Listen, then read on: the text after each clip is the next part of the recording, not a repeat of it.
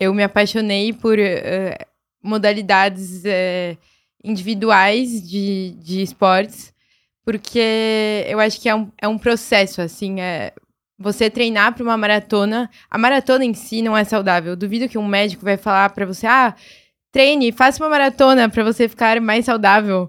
Mas acho que o processo e a disciplina que, que você precisa desenvolver para chegar até a capacidade de fazer uma maratona e fazer ela bem é, é o que te torna saudável.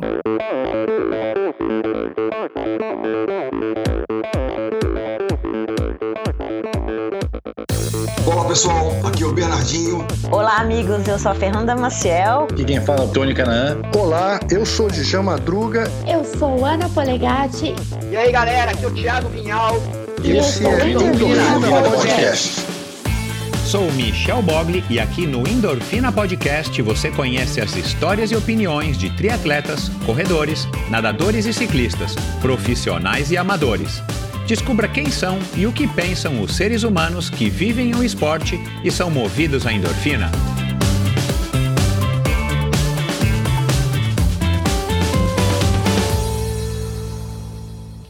Olá, seja muito bem-vindo a mais um episódio do Endorfina Podcast. Esse e todos os episódios são editados pela produtora Pulsante. Siga a produtora Pulsante no Instagram e esse episódio foi gravado aqui nas instalações do Estúdio, no coração do Itaim. Se você procura um lugar para gravar o seu conteúdo, seja para short, seja para reels, seja um podcast, um videocast, um webinar, um curso presencial, um curso online, um lugar onde você precise de equipamento de primeira, mão de obra de primeira e uma acústica perfeita, entre em contato com o Estúdio aqui no Itaim, arroba estudioh.br, esse é o Instagram do Estúdio mande uma, um direct e informe-se a respeito aí das condições venha conhecer aqui o estúdio. Bom, começando mais esse episódio aqui do Endorfina Podcast, um episódio pós-carnaval, né? Para quem curte carnaval, para quem está acompanhando esse episódio quando ele foi publicado, quando ele está sendo publicado. É um episódio muito bacana. A, a Marina Klink, Marina Helena Klink, Marina Klink é a mãe dela, Marina Helena Klink, irmã da Tamara, que já teve por aqui, que é uma grande velejadora, aventureira, é, escritora e fotógrafa. A Marina tem uma história muito legal e a relação dela com o esporte, com a corrida, vocês vão conhecer aqui agora. Talvez seja uma, um lado dela que é pouco conhecido ainda, até porque não é muito é, antigo, é né? uma coisa um pouco mais recente. Mas a nossa conversa foi muito bacana. Foi uma sugestão da minha filha mais velha, a Michelle, que também é amiga da Tamara e amiga da Marina. E foi uma grata surpresa, mais um episódio, mais um convidado aí que para mim sempre, é, é, sempre não, né? Quase sempre eu me surpreendo com as histórias dos meus convidados, com as opiniões, com as perspectivas. E com a Marina não foi diferente.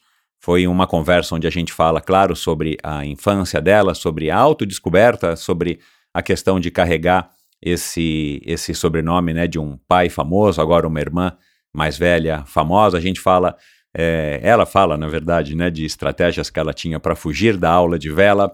A gente fala da relação dela com os esportes, o começo na corrida, a relação com a corrida, o propósito, né, o que, que ela viu na corrida e tantos outros assuntos que eu tenho certeza que vão te surpreender. Ela também é uma super é, escritora, uma mulher super eloquente, fala super bem, se expressa super bem.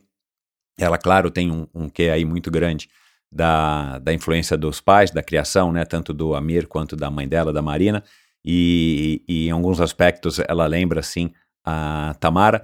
Então, foi uma conversa muito legal.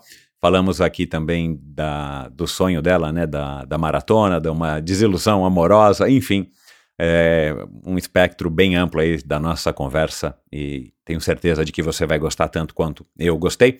E para falar aqui dos últimos episódios, né, dos episódios mais recentes, o do, o do Marcelo Glazer na semana retrasada, o da Patrícia Volpato, também um episódio muito bacana da semana passada, uma mulher que de repente conheceu o Vinícius, que já esteve por aqui, Vinícius Martins, é, e aí ele é, faz ela reaprender uh, e ter, voltar a ter interesse em andar de bicicleta, ela que não andava de bicicleta há muitos anos, como a maioria das pessoas, né, aprende a andar na infância e depois não anda mais, e de repente ela é, participou no ano passado do Biking Man, uma prova de mil quilômetros sem apoio nenhum. e logo em seguida ela participou do Across Andes, outra, outra prova é, desse tipo de prova de gravel sem assistência. E, e, foi uma conversa muito legal, uma mulher também super eloquente, super inteligente, com uma história bem bacana, ela que ela do interior do Rio Grande do Sul. Então, se você não ouviu esses episódios, vai lá e ouça, eu recomendo. E procure no endorfinabr.com, que é o meu site, lá na lupinha, o nome do convidado que você gostaria de ouvir no Endorfina. Talvez, ou talvez, é, muito provavelmente, ele já passou pelo Endorfina, quem sabe até duas vezes. Mas se ele por acaso não passou ainda pelo Endorfina, mande uma mensagem para mim no Endorfina BR, meu perfil no Instagram, dizendo quem é que você gostaria de ouvir e por quê. Por que, que você gostaria de ouvir essa pessoa? Pra, eu vou com certeza te responder, vou com certeza considerar a sua sugestão, como eu fiz aqui agora, então, nesse episódio aqui com a minha filha mais velha, a Michelle. Então vamos lá para mais um episódio do Endorfina. Afinal de contas, quem é que não gosta de uma boa história, não é verdade? Por influência dos pais, ela praticou vela até o início da adolescência. Depois, através da educação física escolar, teve contato com diversas modalidades. Sua infância, porém, foi bastante diferente da vivida pela maioria das outras crianças. Ela, suas duas irmãs mais velhas, tiveram experiências incríveis ao viajarem com os pais, algumas vezes para a Antártica, e isso foi determinante para a construção da sua personalidade e maneira curiosa de enxergar o mundo. Em 2020, durante a pandemia, para manter-se sã e saudável, começou a correr. Autodidata, gostava de estudar fisiologia e montou ela mesma o seu esquema de treinos. Pegou gosto pelo esporte e em 2022 participou da meia maratona do Rio de Janeiro. As sensações provocadas pela corrida motivaram-na a procurar um técnico, pois ela queria experimentar a maratona. Em 2023, estreou em Porto Alegre. No meio do ano e alguns meses depois, concluiu a maratona de Amsterdã em excelentes 3 horas e 3 minutos. Além do bem-estar e superação física, a corrida lhe proporcionou uma experiência de autoconhecimento e reflexão, algo que combinou com a sua personalidade. Formou-se em administração de empresas pela Faculdade Getúlio Vargas e trabalhou algum tempo como analista de private equity, para então descobrir que queria ser médica. Estudou e hoje cursa a faculdade do Albert Einstein. Conosco aqui hoje uma futura médica, corredora, fotógrafa, escritora e observadora a jovem paulistana Marina Helena Bandeira Klink. Seja muito bem-vinda, Marina. Puxa vida, obrigada. Tá bem escrito, Marina, mais ou menos? Tá muito bem escrito. Até eu fiquei pensando, nossa, sou eu essa pessoa. ai, ai, olha, meu, que legal te trazer aqui. Eu tô tão contente e, e animado com a nossa conversa, né? Porque é, a gente vai falar de Marina Helena Bandeira Klink. Já deixar aqui um disclaimer, se alguém quiser que é, achar que vai ouvir sobre o seu pai, ou sua irmã, ou sua mãe. É, não, nós vamos falar da versão é, própria de quem é a Marina Helena Bandeira Klink. E claro, essa tua, que para mim foi uma descoberta, né? Essa tua é, relação com a corrida e, e, e, pelo jeito você tem muito talento para o negócio, porque em pouco tempo você já fez um tempo bem legal, né? Na maratona. E, e, e eu estou entendendo que isso não é primordial para você, mas eu quero saber da tua relação com o esporte, com a corrida e como que você encaixa isso na sua vida, é, sendo você quem é. Mas tá tudo bem, Marina? Você já deu uma pedalada, né, hoje que você me falou. que legal, cara. Você também tá pedalando e nadando. É, é, é engraçado que você falou dos, dos excelentes tempos. É, eu acho que, enfim, não é uma coisa que eu, eu vejo, assim, muito como um objetivo. É muito legal a gente ir diminuindo, né, nesses tempos, ver até onde a gente é capaz. Mas as duas maratonas que eu fiz, eu fiz em condições que eu, eu infelizmente, tive que falar, putz, aqui não é hoje que eu vou dar meu melhor, se eu terminar, eu vou estar tá bem. Então, as duas vezes que eu cheguei na nas maratonas, foram maratonas que eu falei, meu, vou só para aproveitar. E eu não fazia ideia, assim, de tempo. É... Eu tive que abdicar da planilha nas, nas duas tentativas. É, e por incrível que pareça, meu sonho é conseguir fazer um ciclo de maratona perfeito para ver tá na minha melhor condição. Hein? Tá esnobando, sub 3. É, assim, não sei. Eu acho que o ciclo da maratona é tão mais importante, onde a gente cresce tanto. É, e eu acho que é isso que me apaixona, assim, no esporte. Eu acho que eu me apaixonei por uh, modalidades. Uh, individuais de, de esportes, porque eu acho que é um, é um processo, assim, é, você treinar para uma maratona, a maratona em si não é saudável. Eu duvido que um médico vai falar para você, ah, treine, faça uma maratona para você ficar mais saudável. Mas acho que o processo e a disciplina que, que você precisa desenvolver para chegar até a capacidade de fazer uma maratona e fazer ela bem é, é o que te torna saudável. É o que te torna uma pessoa disciplinada. É, é o que te traz amigos, é, paixões na corrida. É, e, e, eu acho que é exatamente esse processo que, que me apaixona. Assim. Então, acho que o tempo é consequência. Hoje a gente tem atletas incríveis é, no triatlon, tem o Miguel, tem a. É, assim, pessoas incríveis representando a gente em várias modalidades e ele, eles são profissionais. A gente tem que olhar para o tempo deles, assim. As marcas têm que olhar para o tempo deles. É, e eu acho que como atleta amadora e talvez é, médica no futuro, né? Uh, o que eu foco mesmo é no processo. Legal. Não no resultado em si. Legal. Você, é, você já fala com uma propriedade de quem parece que já faz esporte há muito tempo. Mas eu que tenho um pouquinho mais de idade do que você e tenho um pouquinho mais de tempo é, no convívio com o esporte, estou tendo esse privilégio de receber pessoas também como você aqui no Endorfina já agora vou completar seis, sete anos, né, no meio do ano de 2024. Cara, é, quase todo mundo é unânime em falar isso, com algumas exceções. Tipo o Bruno Fratos. O Bruno Fratos quer ganhar medalha e o processo que dane-se. Ele quer ganhar medalha é uma maneira muito agressiva de encarar e tem muitos profissionais que fazem isso. Mas para a grande maioria dos amadores, isso é o que conta, né? Acho que esse é o que dá mais valor para a prática esportiva, não importa a modalidade, pode ser a modalidade que você escolher. É, o que, que você precisa fazer, é, a superação pessoal, o autoconhecimento, foi o que eu falei aqui no começo, é, as oportunidades que você tem de crescer ao longo desse processo. E claro, uhum. aí sim, quanto mais difícil for o seu objetivo, maior esse processo, mais intenso e mais as oportunidades que você tem de crescer. E é claro Mas... que no final do dia a gente sempre vai querer vencer a nossa própria planilha, a gente sempre Exato. vai querer fazer uns minutinhos a menos, uns, uns metros a mais. Mas isso é legal, né? e, não é, é uma, é não é uma competição para você ganhar nada, porque você não vai ganhar nada, nem para ganhar do outro, mas é uma competição assim, puxa, se eu puder fazer sub 3, ou se eu chegar perto dos 3, uhum. e aí vai, né? É.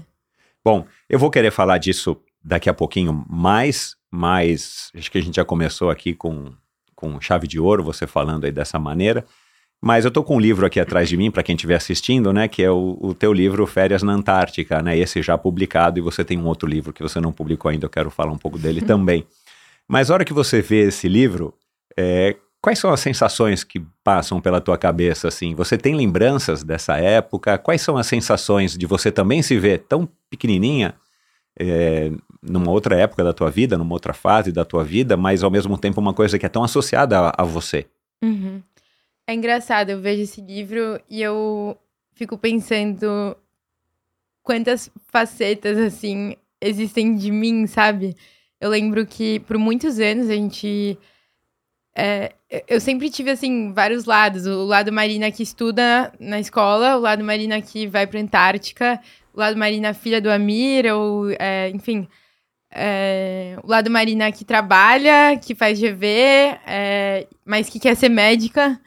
E, e, eu acho que hoje eu olho para esse livro e eu falo, putz, eu acho que eu tô num momento da minha vida que eu consegui encaixar tudo, sabe? Tudo fez sentido e eu tô num caminho que é o caminho que eu, assim, lutei bastante pra, pra ir construindo ele aos pouquinhos e pra ir moldando ele, assim. Uhum. É, então, eu fico muito feliz de ver como eu consegui encaixar e conciliar as coisas na minha vida. Acho que tem tanta coisa adiante, eu tô só no começo, começando a estudar a coisa que eu mais amo e que eu quero ser quando eu crescer. É. é, e é engraçado, porque quando a gente dava palestra na, nas, nas escolas, era muito isso, assim. Eu saía da minha escola, do sexto ano, ia dar palestra como a Marina do livro nas escolas de outras pessoas, que depois tipo, viraram meus amigos, assim. A Michelle é uma das, das pessoas, então é muito engraçado.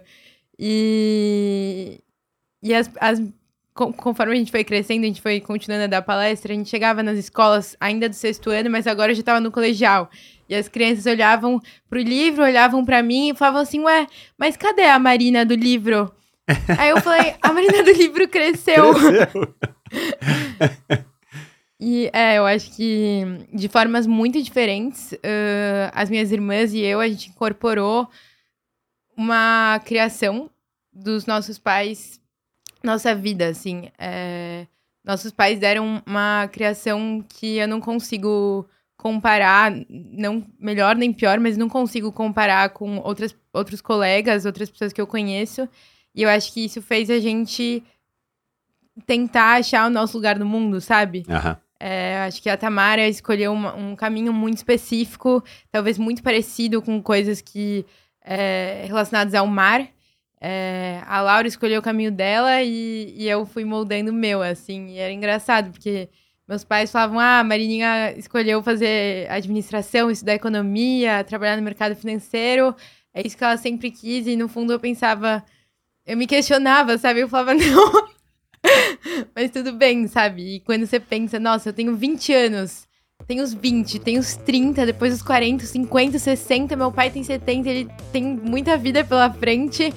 Dá uma agonia de não fazer o que você, sabe, acha que você foi feito pra ser. Uhum. Então, é. No meio do caminho ainda deu tempo de, de dar o bordo. Esse episódio é um oferecimento da Bovem. Quer reduzir em até 30% os gastos de energia de sua empresa? Fale com a Bovem. Há mais de 10 anos no mercado, é líder na migração de empresas para o mercado livre de energia. Com uma equipe especializada e tecnologia de ponta, a Bovem oferece as melhores soluções energéticas para o seu negócio, reduzindo custos sem necessidade de investir em equipamentos. Não deixe sua empresa ficar para trás. Descubra as vantagens de ser livre com a Bovem. Bovem, de energia ela entende. Ó, eu vou querer falar disso. Quer dizer, vamos falar já agora, mas é, eu tenho que tomar cuidado aqui para não, dar uma de pai, né? Porque você tem, a, você tem 23? Tenho 23. É, você é um pouquinho mais nova do que a Michelle, um, um ano menos. Minha filha mais velha. Mas é, eu entendo essa tua visão e eu acho muito legal, mas eu, eu, eu queria ouvir aqui de você, já que você é tão inteligente, uma mulher que lê muito e, e foi criada nesse ambiente. Tem dois aspectos aí. E talvez você saiba, né? Acho que eu não vou te trazer nenhuma novidade. Uma coisa é você é, ter a influência e a expectativa dos teus pais, como todo mundo tem, né? Acontece que os teus pais é, são pessoas notórias, famosas e viveram, escolheram viver uma vida completamente fora dos padrões. Acho que você não tem nenhuma amiga que tem isso, né? E talvez seja comparável, a, sei lá, ao, a um filho de um artista famoso, né? Que aí, não, sei lá, não sai na rua ou, ou viveu a infância viajando de cidade em cidade, fazendo turnê, coisa desse tipo. Então são, são duas coisas que embaralham talvez mesmo a cabeça, mas é, o fato de você ser uma menina, de uma mulher é, jovem, de vinte e poucos anos, no século XXI, é, já por si só eu acho que é desafiador. Isso que você falou, tipo, ah, eu vejo como é que eu vou ser quando eu tiver 30, 40, 50, 60, 70, meu pai tem 70 e está super ativo e produzindo e tal. Eu acho, eu acho, já conversei algumas vezes isso com a Michelle, que isso é muito é, uma coisa da internet. E não que é, a internet per se, mas o que a internet proporciona em termos de facilidade de acesso a, a N coisas, boas e ruins. Mas eu tenho a impressão que hoje o mundo, ao mesmo tempo que ele, ele por um lado, ele está cada vez menor, a gente sabe das coisas, né, instantaneamente, você tem acesso ao que você quiser na ponta dos dedos através de um telefone. É, abre um leque que, tipo assim, meu, eu lembro a Michelle chegando para mim e falando assim, pai, eu não sei o que eu vou fazer, eu, eu descobri que são 275 cursos, para algo assim. Falei, mas calma, eu, eu nunca passei por isso, eu não sabia que tinha 275 opções, né, é, na minha época, de decidir.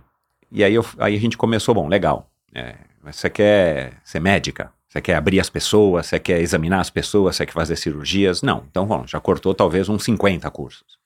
Ah, mas você quer ser professor? Professora? Ah, também não, pai, acho que professor não. Então, bom, já cortou mais uns 10. E aí você vai. Aí, no final das contas, sobra, né? Para ela, administração, direito, comércio exterior. Mas eu acho que isso é um. É, é talvez um, um dilema ou uma situação que na sua geração vocês vão ter que enfrentar. Tipo assim, o mundo para vocês está aberto, no seu ainda, talvez por ser filha dos teus pais, ainda incorpora mais uma outra coisa que tua irmã Tamara é, né, abraçou para ela, é uma coisa pouco comum. Não, eu vou viajar pelo mundo, né? Não é uma coisa fácil de se fazer.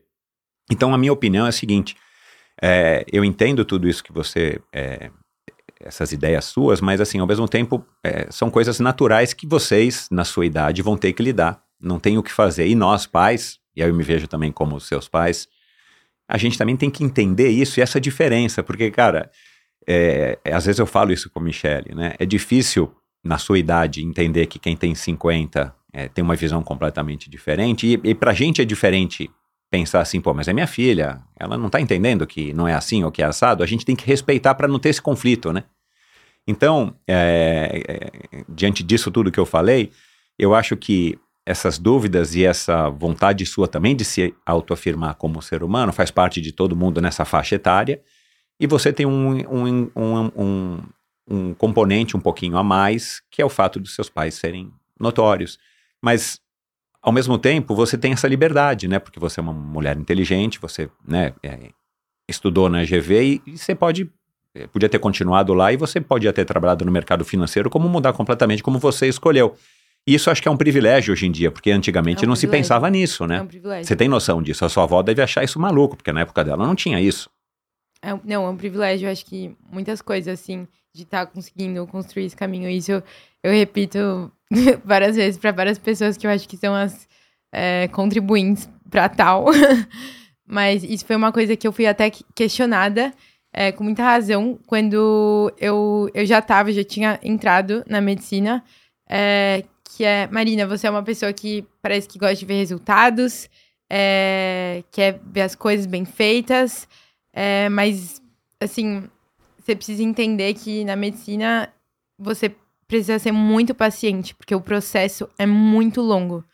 E, e eu acho que é isso. É, é muito verdade. E se você não for completamente apaixonado pelo processo, acho muito difícil seguir em frente. Assim, tem que ser muito apaixonado.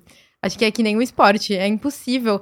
É, eu tô, assim, começando a entender um pouco o mundo é, da bike agora. E, poxa, treino de, de longo de bike não é que nem treino longo de corrida, que é tipo, duas horas tá incrível. É três horas e meia, três horas e quarenta, tem gente que pedala quatro, mas se você realmente não estiver gostando de da maioria dos minutos, é impossível, impossível continuar fazendo isso. não, e não faz sentido, né? Porque você vai fazer para quê? Não faz sentido. É. E aí, pô, sei lá, a pessoa fala, ah, quero, sei lá, comer um monte. Não, a gente se mata de ficar engolindo gelzinho, que é horrível, odeio gelzinho, pra continuar, sabe? Então, realmente, você tem que ser apaixonado. Legal. É, você, você se vê é, muito parecida com as suas irmãs? Ah, tem, tem uma pergunta que eu não, que eu não respondi, assim, é, no começo, sobre como o esporte se encaixa na minha vida, assim. Eu acho que é, eu acho legal responder isso, porque uh, a gente vive, e eu acho que talvez agora, no seu momento de vida, não sei, a gente vive muito o mundo do, do esporte amador, né? É, pessoas que foram profissionais e agora, sabe, estão em outro momento de vida. Uhum. E eu acho muito legal como. Eu acho admirável atletas profissionais. E eu lembro uma vez o Danielzinho virou e falou: e falou pra gente: Nossa, mas eu acho muito mais incrível vocês. O Daniel Nascimento? É. Gente, o Danielzinho, assim, falou: Eu acho muito mais incrível vocês que vão pro trabalho, vão pro escritório, sei lá o quê, e ainda treinam, sabe? É. E ainda treinam sério, porque uma coisa é você treinar, tipo, saúde e tal, outra coisa é você realmente levar a sério e ter afinco pelo, pelo esporte. E eu acho isso muito legal, assim. É, não, não, não quero ser atleta profissional e eu acho que a gente tem no Brasil tem pessoas muito mais competentes que eu para isso, mas eu com certeza quero levar a sério o esporte na minha vida e encaixar ele e poxa, acordar de manhã antes de fazer o que o que eu, sabe, trabalho com ou estudo. Uh, e eu acho que isso acrescenta muito, assim.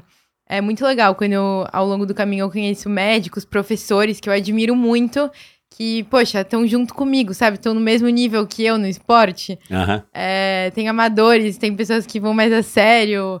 Às vezes você corre uma maratona com uma, um, assim, um profissional que você admira muito.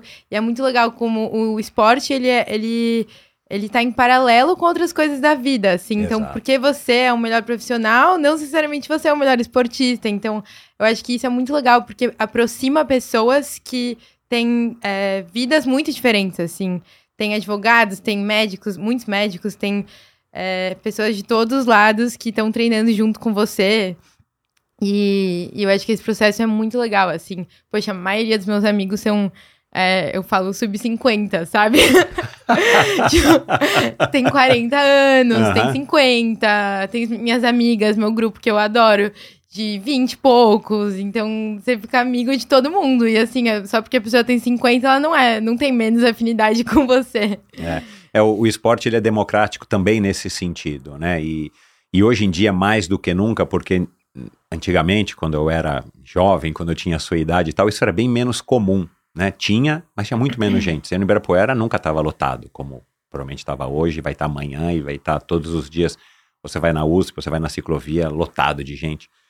Mas o, o esporte, felizmente, né? Claro que isso é da minoria, nós somos minoria, mas o esporte ele, ele tem esse poder. E a hora que a pessoa descobre, como você está descobrindo isso, cara, é uma coisa muito bacana, porque você vira uma convertida, né? Uhum. É, além de você emanar isso pelo seu estilo de vida, pela sua personalidade, pela, pelas histórias que você conta, você acaba sendo uma pessoa que fala, puxa, por que, que você não faz também, cara? Não precisa fazer uma maratona, mas pode fazer cinco, não precisa fazer triatlon, mas pode pedalar um pouco, e por aí vai. Que legal que você, que legal que você descobriu isso, mas eu vou querer voltar ainda nesse assunto para saber aí como é que foi essa fase de pandemia que você resolveu correr. Mas você estudou na Mobile desde pequenininha, é isso? Na escola Mobile? Não, eu estudei na. Eu estudei numa escola que chama Lourenço. Ah, é, E era uma escola que apoiou muito esse estilo de vida é, da gente é, viajar. A gente faltava muito, né, na escola. Ahn, normalmente, assim, começo de ano, a gente faltava bastante. Porque é a temporada na Antártica. Então É. era uma janela muito boa pra estar lá. Às vezes meus pais. Poxa, é muito difícil. Meu pai, ele, enfim, inventou que seria uma ótima ideia construir um barco de 100 pés. O barco é incrível, é o barco mais bem preparado para fazer qualquer tipo de coisa no mundo. É, de alumínio. É um barco super confiável, facílimo de navegar. Ah, mas é muito difícil uma família de cinco pessoas é, e três delas sub oito anos é, ser preparado e levado para a Antártica. Assim, cada vez mais eu fico impressionado com a habilidade dos meus pais de construir essas viagens. É, só de mercado, a gente entrava no atacadão de Guaratinguetá e saía com sei lá.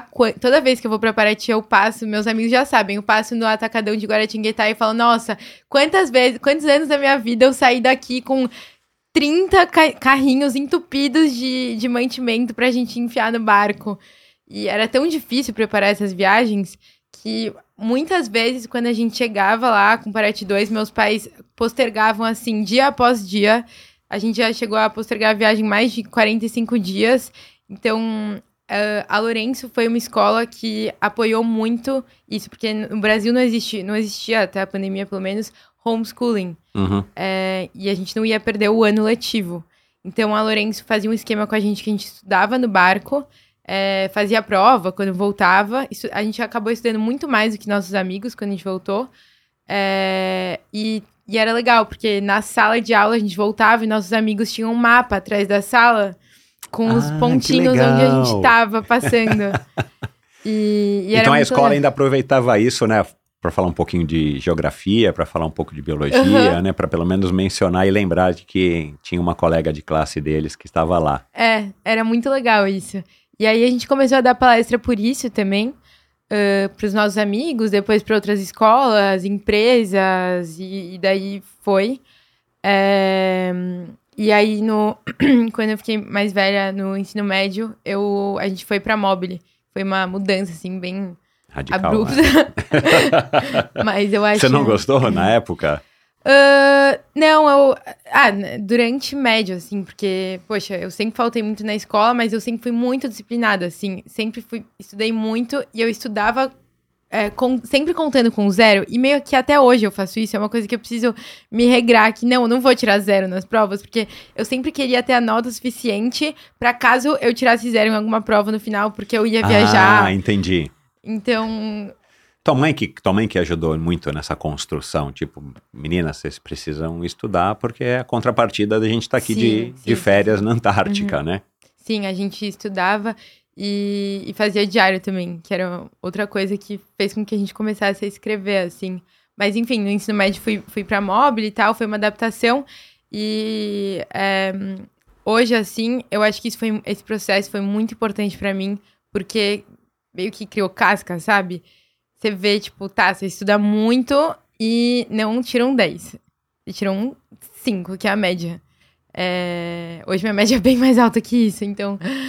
Mas eu acho que isso cria maturidade, de você chegar na sala de aula e você ficar mais quieto, de você ver onde é o seu momento de participar, o quanto você sabe para poder agregar.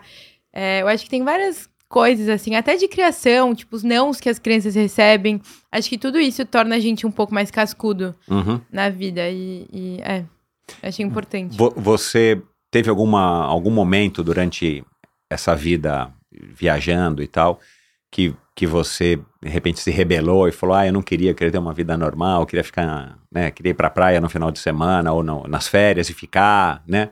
É, teve alguma fase assim que você é, se recorda que por acaso você tenha achado que isso não era tão legal? Já que era tão diferente, né? Porque quando a gente é criança, né? Às vezes é isso, você quer fazer o que as amigas fazem, né? Uhum. É, é, hum, Tiveram momentos assim que às, às vezes era chato, tipo, ah, nossos amigos iam pra festa e a gente tava dando palestra, é, etc. Mas eu acho que mais especificamente a, a vela. tipo, hoje eu penso, nossa, meus filhos com certeza vão nadar, tipo, desde que eles aprenderem a. Antes de andar, talvez, não Aham. sei. Vão nadar, vão, vão pedalar, correr, eu vou deixar mais pra frente. É, vou ensinar eles a velejar. eu- eu- assim, eu vou querer todas as coisas. Mas no- na hora, tipo, de. Assim, eu, eu penso que meus pais devem ter pensado, pensado a mesma coisa. Eles tentaram fazer isso. Então, no começo, eles enfiavam a gente em aula de natação, em vela, em tudo. E não tem jeito. Você vai aprender. Natação um negócio que, pô, tirando essas pessoas que eu admiro horrores, que, que nadavam, que chegavam na escolinha depois do treino de natação, porque eram federados. eh, a natação, principalmente, várias outras modalidades, você precisa se apaixonar sozinho. Não tem como. Não tem como. Você pode até enfiar seu filho na aula de natação e pedir pra ele gostar. Se ele não desenvolver sozinho aquele gosto, não tem como. E os meus pais, eu acho que a gente tem que dar todos os estímulos, mas não tem como a gente querer Não dá pra forçar. é. forçar, é. É. E eu acho que por um tempo meus pais tentaram bastante dar o estímulo, principalmente da vela. É, e esse, esse foi difícil. Eu tinha uma estratégia muito boa que demora uma, demorava uma hora de casa pra chegar na represa. Aí no caminho a gente dormia e aí eu me fingia de dormida quando começava a aula. Mas era assim, aquele estado de que nada te acorda, sabe? Aí eu esperava dar um momento que os barcos já estavam montados, todo mundo já tinha tirado, ido pra água, e aí eu acordava. e o Miguel, o treinador, ele ficava louco comigo. Mas aí depois eu fui desenvolvendo o gosto mesmo, mas no começo era meio isso, assim, eu não, não gostava tanto. E aí depois, quando você vai descobrindo, poxa, os caminhos que, que a vela te leva, e os amigos também, é, isso é uma, uma parte muito importante, né? Acho que de qualquer esporte. É, pô, o pessoal da vela é muito gente boa, assim. E. É, a gente vai aprendendo a gostar sozinho. Uhum. Acho E você ainda, tinha conclusão- um, você ainda tinha um favor, é, um, um fator desfavorável, né? Porque você é, é a irmã mais nova, Uhum. né? Então, se a Tamara e a Laura quisessem, não tinha como a, a Marina não querer, né? Porque se elas estão indo, já vamos levar as duas, vamos levar a Marina, né? Então, você acabava indo, eu imagino que em algumas situações, inclusive para tudo, né? O fato de você ser mais nova e ser mais nova de, de irmãs gêmeas, isso também tem pesado, né? Tipo assim, bom, você faz algumas legendas na tua, no teu Instagram, né? Eu fui até o primeiro post, eu tenho esse hábito. Da história de herdar roupa, não se compra roupa. Você escreve de uma maneira tão legal. Aliás, muitos dos comentários são elogiosos, né? Na sua legenda. Não elogiosos elo- a você, elogiosos do texto, né? Da complexidade, da estrutura. Você escreve, dá espaço e faz um negócio tipo um poema. É, é muito legal. Mas é, é legal ser irmã de gêmeas? Eu sei que você nunca não foi, né? Mas eu digo assim, é uma coisa legal, tem coisas, é, enfim, que, que são diferentes, mas que são boas. É. É, não sei dizer realmente, porque pra mim minhas irmãs nem gêmeas são, assim. A Tamara nasceu dois minutos mais velha, ma- é, mais velha, viu? Dois minutos antes da Laura, né? E foi tirada da barriga. É, E ela é tratada como, tipo, a primogênita e a Laura é tratada como a filha do meio. Ah, que legal, não sabia. E eu sou a caçula, assim. Mas acho que tem várias coisas. Tipo, ah, elas sempre tiveram o mesmo grupo de amigos, mesma, mesmas épocas, assim, de vida. Mas acho que isso não, não influenciou tanto, porque cada uma de nós seguiu caminhos tão diferentes, assim. Hoje, hoje acho que fisicamente eu sou mais parecida com a Tamara, talvez com muitos gostos também. É...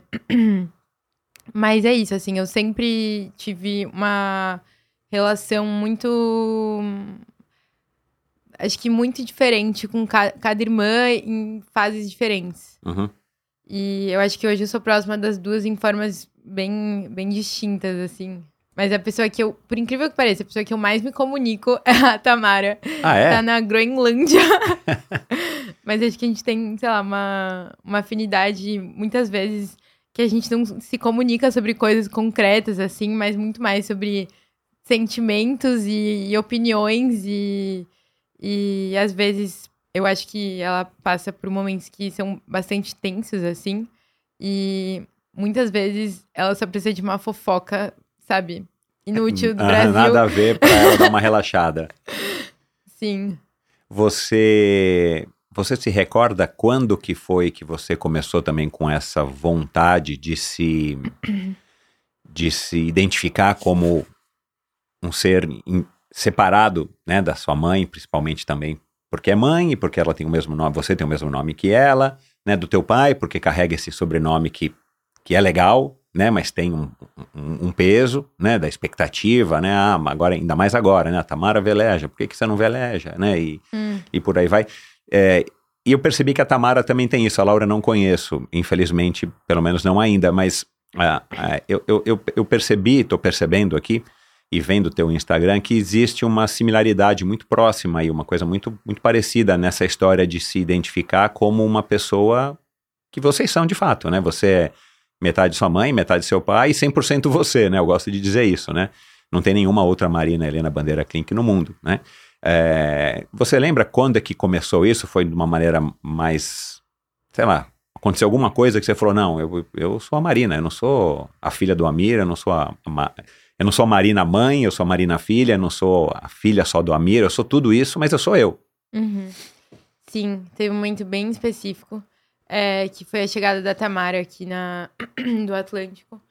É, que foi a primeira viagem grande, assim, que ela fez. É, confesso que eu nunca me incomodei, assim. Eu sempre vi o... Assim, acho que meus pais são uma, é, pessoas que... Corintianos, palmeirenses, todo tipo de gente gosta, sabe? Pessoas de direita, esquerda. Assim, quem, quem conhece não tem uma opinião, tipo, ah, que nem um político, sabe? Ah, só a gente de direita gosta desse político, só a gente de esquerda gosta desse. É, então, são pessoas que é, não têm contraditoriedades, eu acho que posso dizer assim. E eu sempre vi isso como uma coisa legal, assim, poxa, sempre as pessoas, quando vieram falar comigo e fazer referência à minha família, sempre eram coisas boas ou neutras no limite, sabe? Então, isso pra mim sempre foi legal. E, assim, os valores que meus pais me passaram é, são coisas que eu levo comigo tanto que eu agradeço muito por ter tido as oportunidades e etc. É, então nunca me incomodou. Sempre foi uma coisa positiva na minha vida, sabe? Que legal que você conhece meu pai, que legal que você já leu o livro, é, ou que te inspirou de alguma forma, não sei. E, e a Tamara foi muito engraçado porque ela foi con- lutou contra todas as correntes, assim, todas. Mas da minha família, dos haters do Instagram, dos patrocinadores que davam pra trás, de tudo. E e quando ela chegou, foi a primeira vez que começou a me incomodar as pessoas falando: "E você não vai velejar também?" Porque antes era muito fácil eu falar para as pessoas, tipo, não, eu não quero atravessar o Atlântico remando, sabe? Não é isso que eu nasci pra fazer. É, eu admiro muito e eu sou quem eu sou por causa disso. Aprendi muito com isso, mas não pretendo. e aí, quando a Tamara fez isso, ela surpreendeu, acho que inclusive a gente, assim. E era muito difícil explicar para as pessoas, porque, poxa, não é todo mundo que rema, sabe, o Atlântico, mas, poxa, se minha irmã fez isso, por que então eu não faria igual também, sabe? E aí, assim, você chega para as pessoas e fica tipo, não, não é isso que eu quero, não estou moldando a minha vida para tal.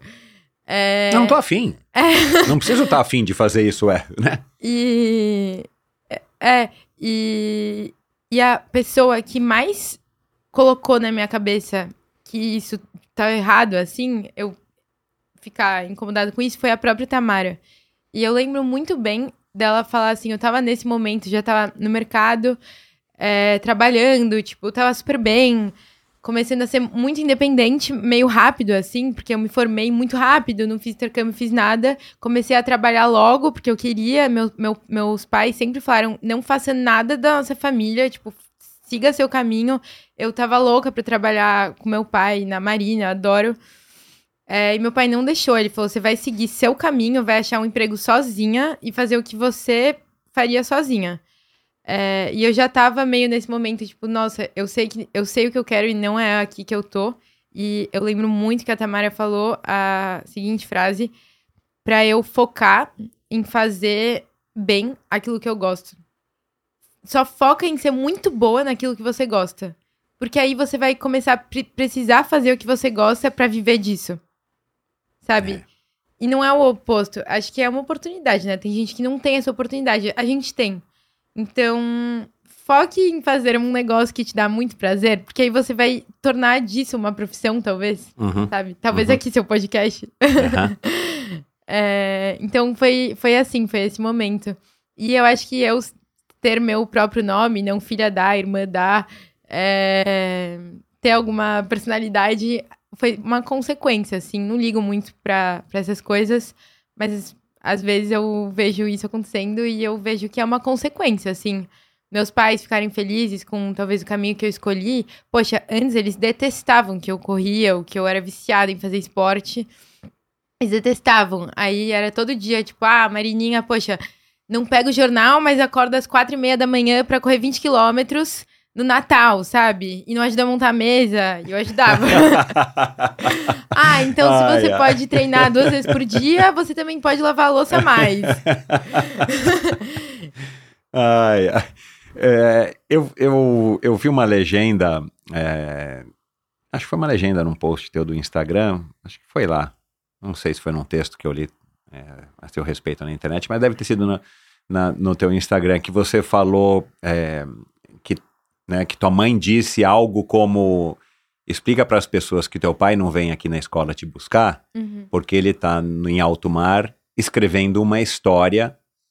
é, e aí eu entendi isso, né? Que é a, a ausência do teu pai muitas vezes deve ter sido sentida por vocês e também com certeza tentou compensar, mas isso era uma maneira de justificar que, tipo assim, o teu pai não está só trabalhando, ele está trabalhando, claro, né, para sustentar vocês e, e as, as- expedições dele também sustentavam vocês, mas é, ele está fazendo história, como se fosse uma coisa muito mais grandiosa, né? É, da onde que veio essa frase, ou quando é que, se você se recorda, né, quando é que foi que ela foi usada, ou ela é utilizada muito pela sua mãe com todas vocês? Uhum. É, uma vez eu fiz, era dia dos pais, eu fiz um desenho pro meu pai na escola, que era a atividade do dia. E aí, no final, as criancinhas entregavam pros respectivos pais. E o meu respectivo pai é, não estava, mas ele não estava faz tempo, assim. Eu lembro de longos períodos que eu era muito criança e meu pai, ele só não tava, assim. Aí minha mãe contava, tipo, onde ele tava e. e... É, e eu acostumei, assim, com essa distância. Ah, mas eu lembro que minha mãe nesse dia eu fiquei chateada porque eu não tinha pai p- pra entregar. Ah, e minha mãe falou que era pra eu ter orgulho de não ter o meu pai aqui pra, pra entregar o desenho, porque o meu pai tava num outro lugar, muito longe daqui, e depois ele ia chegar com uma história muito, muito mais legal pra contar. Uhum. É, E de, dessa e de várias outras formas, eu. Não é que eu acostumei com a distância, eu aprendi a viver com a saudade. Eu acho que foi um pouco isso, assim. Eh, eu me acostumei a ter as, meus amores e pessoas queridas da minha vida, talvez em distância. Às vezes a distância é necessária, às vezes a distância é positiva. Hum, talvez a minha relação com a Tamara, a gente é muito parecidas em tantos aspectos que muitas vezes gera atritos quando a gente convive muito. Então, a distância, da- desde que ela foi morar na França, tornou os nossos encontros muito mais especiais. Hum, e eu acho que talvez seja isso, assim. Legal. Essa tua, essa tua clareza, né, de, de ter essas, essas noções é tão bacana, cara, porque é, é, eu acho que isso não é comum, né, para pessoas na sua idade. Você se acha é, mais madura do que as suas amigas, principalmente? Já que os meninos são bem menos maduros? Podemos concordar, dado isso. olha lá, olha lá, eu sei. Brincadeira. É, Mas você se acha assim mais madura, assim, você percebe isso? As amigas falam, nossa, é, Marina, você tá tão, né, tão velha, sabe? Coisas desse tipo. uhum. É, às vezes eu já tive algumas fases mais é, velhas mesmo, assim, principalmente no esporte, quando é aquele ciclo virtuoso de você não sair pra treinar e depois é, não é, treinar e depois não conseguir sair porque está muito fadigado. E aí começar a ficar regrado, e aí você quer beber, mas não vai ser bom pro treino. e aí depois tem o dia útil em seguida. Mas eu já, assim, eu tento me tirar desse ciclo virtuoso, porque eu realmente acho que não, não consigo diz- dizer com clareza que sou uma pessoa equilibrada, mas tento me equilibrar. É, E é, eu acho que assim, tem vários momentos da vida que acabam criando mais maturidade, acho que cada um tem seu tempo. Já ouvi algumas pessoas em momentos é, próximos da, de hoje, assim, falando que realmente em algumas coisas eu sou mais madura. Mas eu acho que todo mundo tem coisas pra acrescentar, sabe? Eu sou imatura em muitas coisas ainda. Uhum. É, principalmente em a- a- encontrar esse equilíbrio, sabe? Às vezes em ser muito ingênuo com algumas coisas. Então, não em tudo, não, não vou dizer que eu sou madura em tudo. É, e agora a medicina é muito curioso também, porque tem pessoas com. Eu, eu sinto que eu saio muito da bolha, assim. É, e tem pessoas com maturidades muito diferentes. Acho que todo mundo que tá comigo, meus colegas são, é, assim, excelentes, muito estudiosos, esforçados, é, enfim. E o mais legal é que tem pessoas com histórias muito diferentes e pessoas com idades muito diferentes. Então, eu juro pra você que eu tenho, eu saio com amigos de, que nasceram em 2003 e outros que nasceram em 1900 e sei lá quantos, que já fizeram outra faculdade, que já tiveram uma vida antes ou que têm um filho. E é, eu acho que a maturidade é um negócio Poxa, tem pessoas que fizeram, sei lá, cinco anos no cursinho, porque tinham certeza que era aquilo que elas queriam. A maturidade é são as- essas coisas, assim, que vão acontecendo no meio do caminho. Uhum. Acho que ninguém é maduro em tudo. Não, eu também acho que não. É, Bom, e durante essa fase de Lourenço, Mobile, você fez esses esportes né, escolares, totalmente colocou na natação, você velejou, mas a tua relação com os esportes era apenas essa, né? Você não tinha nada assim que te atraiu em algum momento, tipo, ah, vou fazer a- o curso lá de esporte fora do, do extracurricular da Mobile, vou fazer handball, ah, vou fazer vôlei. Você não teve isso. A tua relação com os esportes era apenas, é, vai, é, circunstancial da escola. Exato, exato. E eu sempre fui muito ruim com bola. Muito. Super desastrada. E é muito ruim pra criança, eu acho, quando ela só vê externalidades negativas da, da, da prática esportiva, assim. Porque na escola são limitados os esportes, né? Que a gente Exato, pode praticar. E todos os esportes de escola, eu era ruim. É, futebol, meu Deus, era, meu time era com as minhas melhores amigas e elas tiveram que me tirar do time, porque eu realmente não tinha como, assim, eu tentei até ser goleira, também não era capaz, eu tenho medo da bola, sabe, me machucar, não quero correr da bola, eu quero a distância da bola. E eu sempre, eu nunca me achei boa, assim, sabe? Eu nunca achei, nunca vi muitos resultados. Na vela, talvez a Tamara tenha falado, mas nossa família não fez muito jus. Ao sobrenome. A gente competia, tá? Mas, poxa, a gente não era assim, não era aquela coisa que da gente ganhar todos os campeonatos. Aham. E, e eu acho que é legal quando você começa a ter recompensas. Então, poxa, eu não, eu não cronometrava, né, meus tempos no começo e tal, não tinha recursos para tal. É, mas aos pouquinhos você vai vendo, tipo, putz, não sou tão ruim nisso, é, isso aqui eu sou melhor, isso aqui eu sou mais, mais rápida que a média, sabe? Talvez eu tenha algum lugar aqui. E eu fui encontrando isso, demora, né? É, É um autoconhecimento, né? Porque é tudo novo pra você, né? No Uhum. teu caso, então, era tudo novo mesmo, né? Mas minha paixão mesmo pela corrida demorou muito tempo pra eu me encontrar e foi encontrada, assim, já corri na esteira. Uma vez eu vi minha irmã correndo sete, eu falei, nossa, deixa eu tentar sete, nunca tinha corrido. Aí eu consegui, só que aí eu não voltei mais. Aí na pandemia, socorro, não tinha como liberar endorfina. É, eu peguei o último dia de parque fechado, de parque aberto. Uh, olhei o relógio de casa, vi no Waze de quantos quilômetros dava de casa, o parque, volta. E aí falei, tá, tipo, é, esse é o tempo que eu fiz. E aí no dia Sozinha, seguinte... né? Você não foi estimulada por nenhuma amiga, nenhum amigo, ninguém te convidou. Não, não, ninguém. Muito Até porque a gente estava em contrário. isolamento, né? É, é. E aí no dia seguinte eu Você falei, não tá, conseguiu chamar a Laura pra ir com você? Nossa, de jeito nenhum. Não, não, não. Ela não... Já tenta até hoje. Aham. E... E corria de máscara ainda, que era horrível. Nossa, meu, eu corri de máscara também, horrível. Meu Deus ruim, do céu. né? Tinha aquelas ruim. máscaras profissionais, que era moda. Exato, é. Coitada dessas empresas, né, cara? Tem que ter Sim. mudado de segmento, porque a gente achou que o negócio fosse pegar e pegou por um tempinho, mas acabou, né? A gente nem lembra É. mais. Mas, e aí? Ah, foi isso. Aí no dia seguinte, poxa, tá, então eu vou fazer igual, só que um pouco mais rápido, igual, só que um pouco mais, mais rápido. Aí depois, eu, agora um pouco mais. é, e ainda mais rápido. e aí, até que assim, isso durou pouco, tá? É, aí eu me machuquei. Aí eu falei, putz, não, algo não está correto. E aí você começa a dar valor de novo, musculação, começar a intercalar com outros estímulos, fazer outras modalidades. Conforme a pandemia foi flexibilizando, eu consegui pedalar, nadar um pouco é, e intercalar. Mas a corrida sempre foi minha, minha prioridade. Assim, tudo que eu fazia era meio extra corrida, sabe?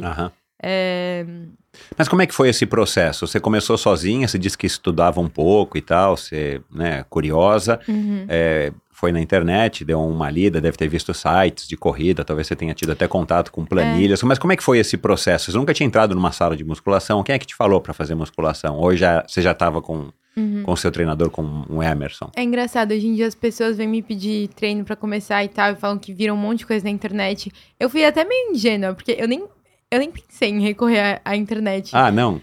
É, Eu, eu chego lá, mas hum, eu, eu fazia, assim, aquela musculação de quebra, sabe? Eu, eu gosto mesmo de liberar endorfina, Ah, mas eu sei que musculação é importante, e eu fui aprendendo isso. Eu comecei a realmente dar valor pra não só sair correndo cada vez mais rápido depois da minha primeira lesão. Uhum. É, E aí é que a gente aprende. Aí você volta pra academia todo redimido, assim, tipo assim, vem puxar peso, porque é importante. Aham. O que, que você teve? Canelite, fratura por estresse? É. Eu tive fratura por estresse no, no calcânio. Uhum. É, E aí também, nesse processo, eu comecei a ver que realmente eu, eu curtia muito, assim, a parte é, fisiológica da história. E o meu primeiro contato foi por- através de, de pessoas, é, amigos da corrida, foi com um livro, aquele Daniels, sabe? Daniels Running Formula. Não, não, não É, conheço.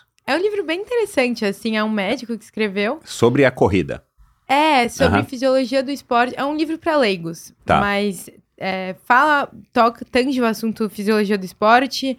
É, ele até no final do livro chega em modelos específicos para você se autoplanilhar. E aí, desse então, eu comecei a, a ir um pouco mais além de estudar e, e entender. E eu fui me apaixonando, assim, porque é legal. É como se seu corpo fosse um experimento, sabe? Uhum. E eu acho que é isso que me apaixona no endurance, especificamente, porque eu- não, não sou muito de pista, sabe? Eu prefiro correr nos lugares e longas distâncias. Aham. E isso me apaixona muito no endurance. Ver até. Não é tipo loucura, é ver até onde nosso corpo é capaz de chegar e entender as respostas do nosso corpo. Então, puxa, hoje eu preciso intercalar tre- treinos longos e mais leves com treinos é, intervalados um pouco mais rápidos, porque é, os músculos ou a circulação ou é, o oxigênio, e aí começar a entender essas coisas. é, eu acho muito, muito legal, assim. E Já era médica dentro de você, né? É, Falando alguma coisa, dando algum recado, era isso? Sim, sim. Eu lembro que quando eu, eu comuniquei à minha família, né, que eu ia fazer medicina, a primeira pessoa que eu falei foi a Tamara. Eu liguei pra ela, ela devia estar em algum lugar dos polos. É, aí eu falei, Tamara, custa caro o Iridium, é caro, os minutos e segundos de ligação. E aí eu falei, Tamara, eu preciso muito falar com você no telefone, é importante. Preciso dizer que eu não sei se vai ser possível, mas eu, eu preciso fazer outro curso. Aí a Tamara falou, Nina, veja bem, você escreve super bem. Se você quiser ser escritora profissional, você não precisa fazer letras. Se você quiser ser fotógrafa, não é tão necessário você fazer fotografia ou qualquer outra coisa. Agora, assim, se você falar, ah, advogar, poxa, quero ser médica, aí realmente vai precisar fazer o curso. Eu falei, Tamara, então eu vou precisar fazer o curso. Eu falei pros meus pais, eles também. Meu pai tava com Covid dentro, preso dentro da cabine na, no Ártico. E ele, tipo, filha, por que, que você precisa falar comigo agora? Eu falei, pai, eu preciso, não tem como não falar. e nem lembro qual era o assunto. Isso, aí falar com ele que você ia fazer medicina, que você queria fazer medicina. É, assim, porque, né, isso eu já tenho meu dinheiro pra não pedir nada pros meus pais, mas implicaria em ficar proente em casa por muitos anos. Então tem que ver se ele vai gostar da minha companhia. Seis anos, né, Marina? É, pelo menos. Pelo menos, né? Sim. Sem a residência, né? Os seis anos com a Sem a residência. residência, Olha lá, sem a residência. então é muito tempo. É, mas é, aí a, a Tamara até me lembrou, assim, ela falava, Nina, assim, faz muito sentido, eu sempre vi isso em você, porque eu acho que eu realmente me identificava muito com o tipo de pessoa que, que estudou comigo, assim, que queria isso. É, forma de estudar, etc. E a Tamara falava, nossa, você sempre foi muito interessado nos seus próprios exames, você sempre, sabe, quis isso, é, mas acho que você precisa ter uma maturidade. E hoje eu acho que foi perfeito, porque é, é uma carreira que você precisa realmente ter muita certeza e quanto mais bagagens diferentes tiver trabalhando com você, melhor. Então, eu vejo isso por um lado muito positivo, assim. Você acha também que você ter que decidir isso, decidir isso? né? Nosso sistema educacional pede que você, com 17 para 18 anos, você escolha, entre aspas, a profissão, né? O curso que você pretende se profissionalizar. Você também acha que é muito cedo? Eu acho que é muito cedo, mas não sei se eu mudaria essa, esse sistema, assim, porque talvez pela tentativa e erro você descobre também, sabe? Uhum. Eu acho que é muito cedo. Acho difícil uma pessoa com 17 anos saber é, o que ela quer, porque ela não conhece. É. Então, talvez o problema seja mais na raiz. Uhum. É, seja mostrar para as crianças, por isso que eu acho cursos técnicos muito legais, assim, mostrar para as crianças é, as formas de se viver, assim, e dar um senso de realidade também, porque é aquela coisa, é, tempos difíceis fazem homens fortes, homens fortes fazem etc, e continua aquela famosa frase. Uhum. Não adianta você ser muito sonhador. Eu lembro que meu pai, as primeiras vezes, assim, que eu falei, tava pensando em coisas que eu queria fazer quando eu crescesse. É, eu falei pro meu pai uma coisa X que eu gostava e que eu queria fazer como profissão. E eu achei que meus pais sempre fossem apoiar qualquer coisa, porque afinal eles vivem de coisas tão não colocáveis no papel É. que eles têm que me apoiar em qualquer coisa. e meus pais falaram: não, a gente não vai te apoiar. E eu fiquei, por que não, papai? Você sempre falou pra eu fazer o que eu amava, porque fazendo o que eu amava, eu ia ser bem cedida. Ele falou assim: é, mas primeiro você precisa aprender a ter sua própria independência. É, e você precisa seguir caminhos que você consiga ir sozinha, porque eu não vou te ajudar. Não, independência, leia-se grana, né? Você precisa estar autossuficiente minimamente para que você tenha Uhum. o seu, né, o seu poder de escolha. Agora eu quero ir para lá, agora eu quero ir para cá, né? Desde que você É. consiga bancar. Mas isso não foi com a medicina, isso foi com outro curso, outra Foi, coisa que foi, você queria foi. fazer quando era mais jovem. É, E por que, que você tipo acabou assim, indo para administração? Porque hum, eu já eu tinha pensado em fazer medicina, assim, era uma coisa que eu queria. quando eu tava, principalmente quando eu entrei na Mobile, mas mas não, assim, não foi um, não é um caminho que é estimulado. Quando você fala, ah, medicina, todo mundo fala, nossa, coitado. Nossa, cursinho.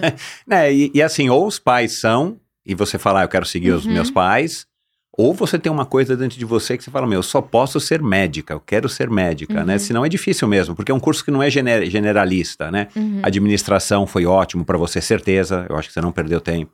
Direito é excelente, economia também, né? É. Agora você vai, você vai escolher, sei lá, educação física ou vai escolher medicina, é muito específico, né? É, meus pais não são médicos, então essa vontade externa, não, esse motivação Estímulo, externa não teve. E eu acho que eu precisava de mais maturidade.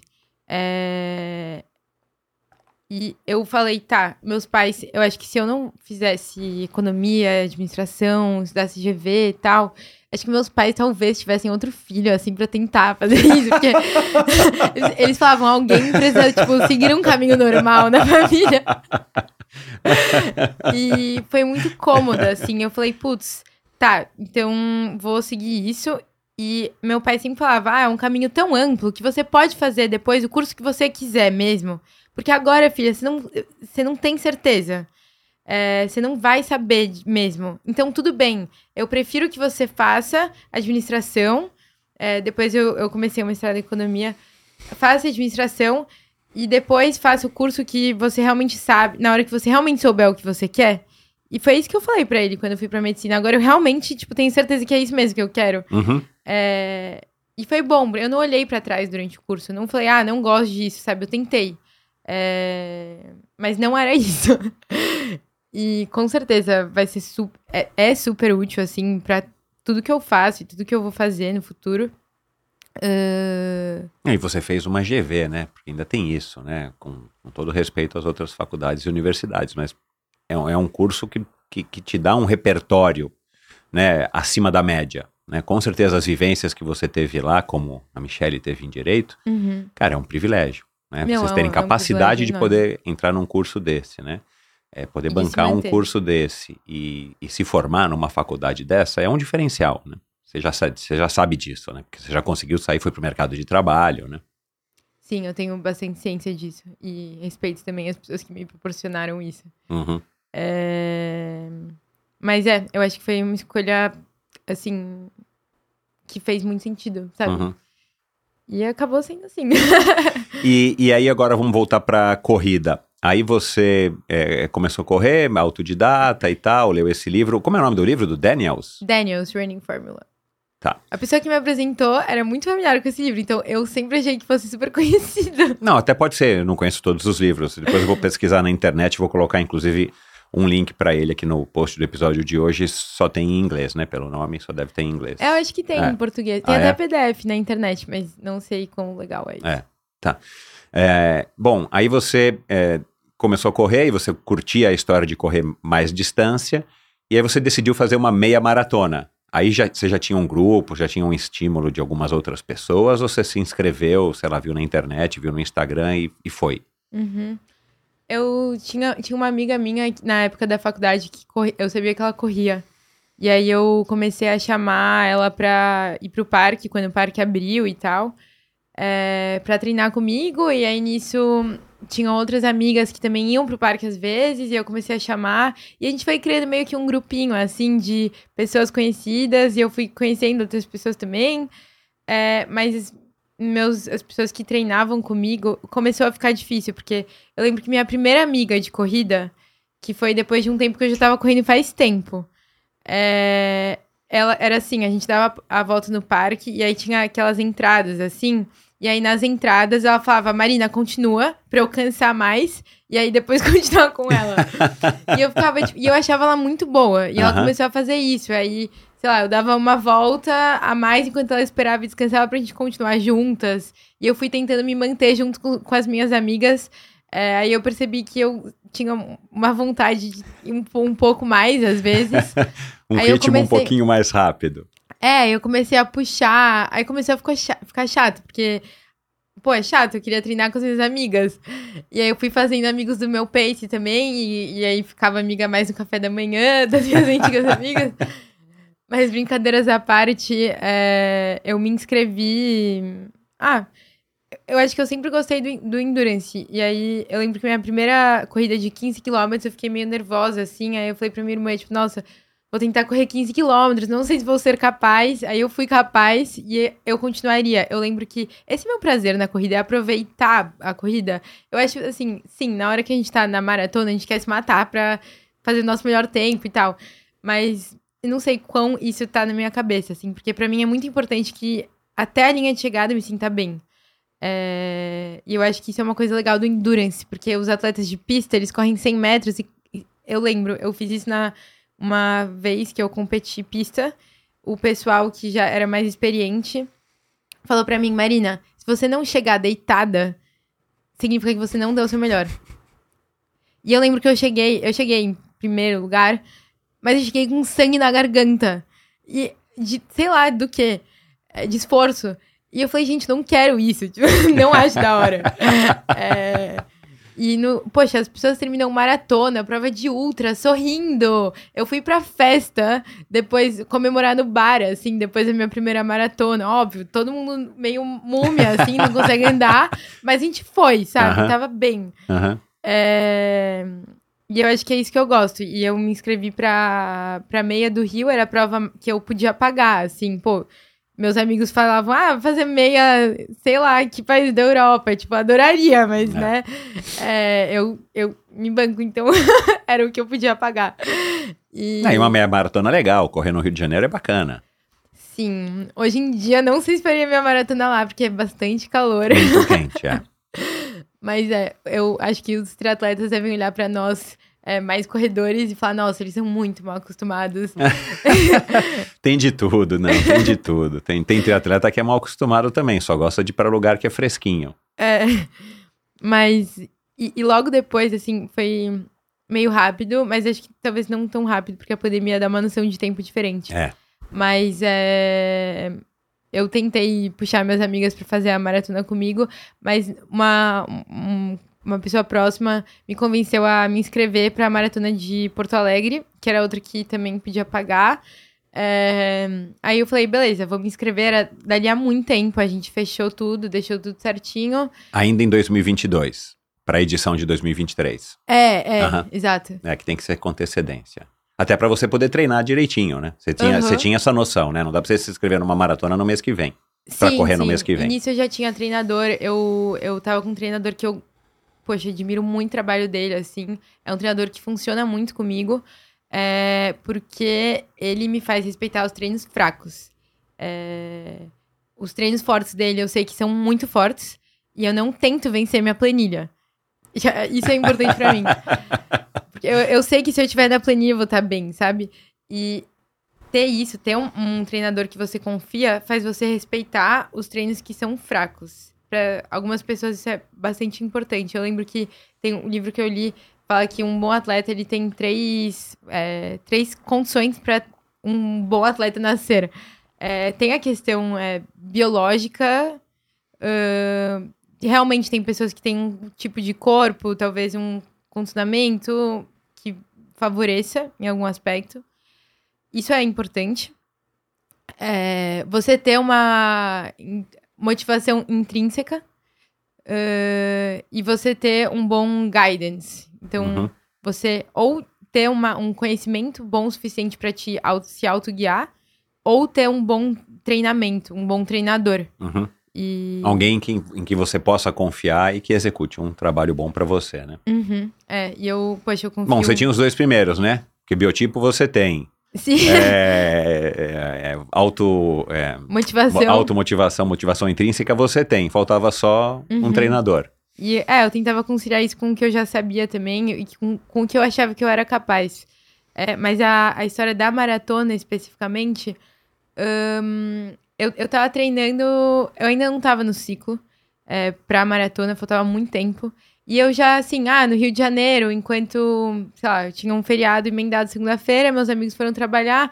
Ah, por que não dar uma. correr na orla, né? Ah, tá, beleza, corri na orla. Ah, por que não dar uma voltinha na lagoa pra marcar o mapinha? que eu adoro. Eu tipo, vi os mapinhas no seu Instagram, vários. o grande prazer do Endurance é é marcar os mapinhas. E aí eu falei, tá, vai ficar a lagoa também, vai ficar legal. Aí eu terminei a volta na lagoa, após correr na hora. Nossa, mas se eu der mais uma volta, são 7K. São 7K a mais, então vai dar, tipo, 20 muito. Ah, e agora? Se eu der mais uma volta, talvez eu compro um Gatorade a mais, e aí vai dar 30.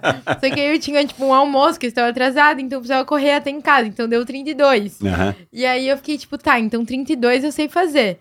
É, Então, sabe, não vai ser tão difícil fazer a maratona, tipo, porque aí eu vou estar cheia de gelzinho, com tênis de placa, sei lá o quê. É, Então é possível, sabe? E Aham. aí você vai vendo, tipo, tá, é possível, sabe? Não é loucura. E aí, poxa, eu tava super animada pra começar a treinar certinho, porque não dá pra você ficar fazendo essas loucuras sempre, né? Não, É, Inclusive, não fácil em casa. exato. É, é, Mas é. E aí. E você, e você foi aconselhada aí direto pro Emerson Gomes, é isso? É, meio que eu, eu sabia que. Eu ouvi falar que tinha um treinador que era mais. É, bravo, Pegava mais assim. firme. Aham. Que não era o Emerson.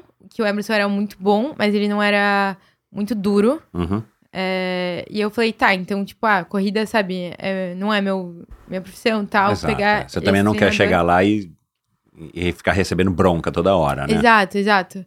Mas é, tipo, eu acho que o, o Emerson é excelente, assim. Mas acho que o problema tava em mim, que eu continuava tentando me vencer, sabe? Vencer minha planilha. E aí eu falei, meu, acho que é hora de pegar um treinador que seja muito bravo comigo, que não Ah. crie intimidade de cara. E o Aham. Fábio foi essa pessoa, assim. Eu ah, o Fábio Rosa? Assim. Ah, Eu chegava pra ele e eu ficava tipo, ah, oi, né? Que eu sou super. eu faço amigos fácil, converso com todo mundo. E ele era todo emburrado, assim, tipo assim, emburrado não, mas ele me olhava meio bravo. Não foi Eu já fácil, falei, não, não adianta eu trazer o Fábio Rosa aqui, porque a gente vai ficar duas horas um olhando pra cara do outro, eu falando e ele com aquela cara assim, ó. Sim, e, e eu via que tudo que eu questionava, porque eu não pegava a planilha ali e falava, tá, vou fazer. Eu questionava, ah, por que que o, o longo, sei lá, vai crescendo e do nada diminui? Ah, por que que é, é esse tiro é assim, esse não? E eu via, tudo que eu meio que testava, ele, ele me respondia com muito embasamento. É, Ah, super Um inteligente. dia, tipo, um dia caiu sangue, sei lá da onde, no meu pé. Ele olhou pro meu pé e falou assim: essa meia aqui que você precisa. E eu não tinha nem percebido, sabe? Ele falou: ah, é porque a mecânica que você está correndo raspa o seu tênis assim. E aí, essas coisas vão te fazendo ter uma. Tipo, baixar a cabeça, sabe? Pra pessoa que tá te treinando. E ele sempre me passou isso, assim. É, gostei muito de treinar com ele. Ahn, e ele seria a pessoa que ia me treinar pra Porto Alegre. Só que quando chegou muito próximo de começar o ciclo, eu me machuquei e fraturei pro estresse o sacro. Hum. É. E aí eu tive que ficar, assim, parada e tal, mas o sonho da maratona ainda tava lá, passagem, tudo, meus amigos iam. Eu ia pra Porto Alegre, não ia deixar de fazer a viagem. Ia pegar o kit e curtir. Uhum. E aí eu falei, tá, vou esperar eu me recuperar. Aí eu, eu sou super CDF em recuperação, assim, porque da primeira vez não fui, aprendi muito com isso. E hoje eu entendo musculação, fisioterapia, blá blá blá. Tipo, sou super conservadora, assim, no tratamento, porque eu sei que é importante pra voltar logo, voltar bem. É, e aprendo muito com cada lesão, muito mais do que treinando. É, e aí eu voltei, quando faltava pouco tempo pra Porto Alegre, eu consegui voltar a correr bem. É, Pô, mas quanto tempo você conseguiu se recuperar dessa, dessa fratura por estresse no Foi sacro? dois, foram dois meses que eu fui muito CDF, assim. E aí, no- E você descobriu logo? Começou a sentir uma dor, já foi Sim. ao médico, não, Uhum. não, não esperou o negócio. Ah, vai melhorar, vou tomar um, um Tilenol, um Advil, não. Não, não, não, não, não, já sabia. É isso é inteligente, cara, porque às vezes, meu, não custa nada, né? Se a gente tem condição, vai no médico. Vê o que, É. que tem. Por isso que essa minha última lesão, eu chego na história, mas essa última minha lesão não foi favorecida nesse sentido. Mas é. Quando faltava um mês, assim, pra maratona, eu, já, eu consegui voltar a correr. E eu lembro que a inscri- inscrição pra maratona era dali a 30 dias, né?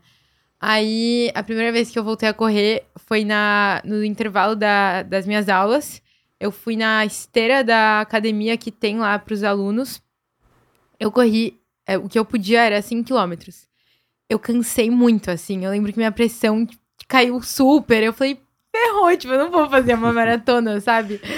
Aí depois no dia seguinte também, pô, 5 km mó difícil.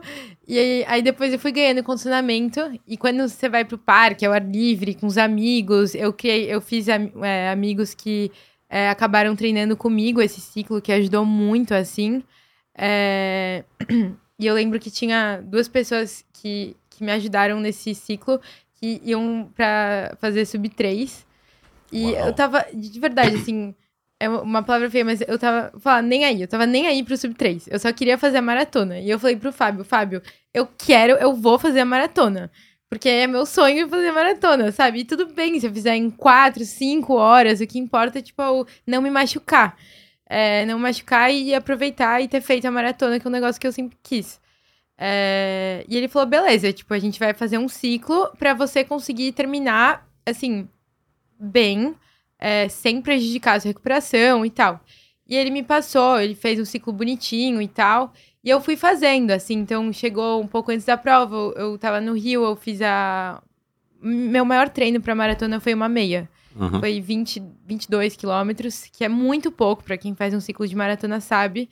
É, não fiz treino de tiro quase, eu lembro que fiz um, uma vez que eu tive que sair no intervalo entre as aulas de almoço, e, tipo, comi no carro, e aí fui pra Marginal fazer meu treino de tiro, e era meio isso, assim, eu comecei a encaixar, meus horários estavam super apertados também, então eu comecei a Você foi fazer lá no Bruno Covas, que é pro lado de lá do é, Einstein? Aí você chega, tipo, Caramba, de volta, né, na aula com aquele cabelo de esqueci, shampoo e condicionador e o sabonete.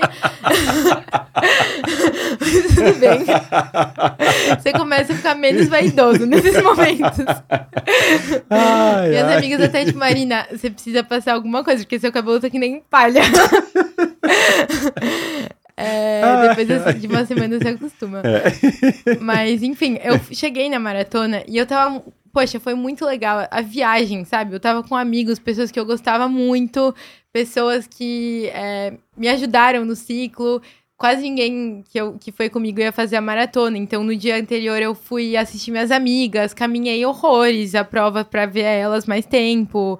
É o ideal? Não, mas aí eu fiquei carregando um monte de Gatorade comigo o dia inteiro. E é isso, sabe? Uhum. É, não tinha testado gelzinho. É, eu não gostava de treinar com gelzinho, eu usava outras fontes de carboidrato. É, então, assim, não foi condições perfeitas, tá? Meu tênis não tinha testado tanto, tudo assim. E eu, eu lembro que chegou no dia da prova e eu tava bem insegura. Aí eu falei com o Fábio, tudo que eu comia, assim, eu fiquei tipo, quantas fatias de pão eu devo comer? Eu vou correr 42 quilômetros, será que a geleia é suficiente? Eu normalmente eu uso geleia sem açúcar. Eu falei, não, será que é melhor com ou sem açúcar? Sabe quando todas as pequenas coisas ficam uma grande decisão? Aí eu cheguei na hora e eu falei, Fábio, eu tô, eu tô muito insegura. A única coisa que eu sabia que eu ia fazer, eu ia, tipo assim, a planilha que me passou, eu tinha certeza que era possível fazer um tempo razoavelmente menor. É, mas eu não ia falar isso pro Fábio, até porque eu não sabia como eu, tava, como eu ia estar tá me sentindo no dia, sabe? Uhum. E na hora. É, Aí eu cheguei pro Fábio logo antes de largar. Eu falei, Fábio, eu tô com muito medo. Você ele tava que... lá ou você teve que ligar tava, pra ele? ele tava, tá. É, Fábio, a, até então não tinha muito respeito dele, tá? Sem muita intimidade. Eu falei, Fábio, quantas bananas você acha que. Você acha que eu comi a quantidade certa de pães? E ele falou, Marina, você tá muito insegura. A única coisa que você tem que ter certeza é da sua planilha. Aí eu pensei, gente, a única coisa que, que assim, eu tenho certeza que eu não vou respeitar a minha planilha. É, mas beleza.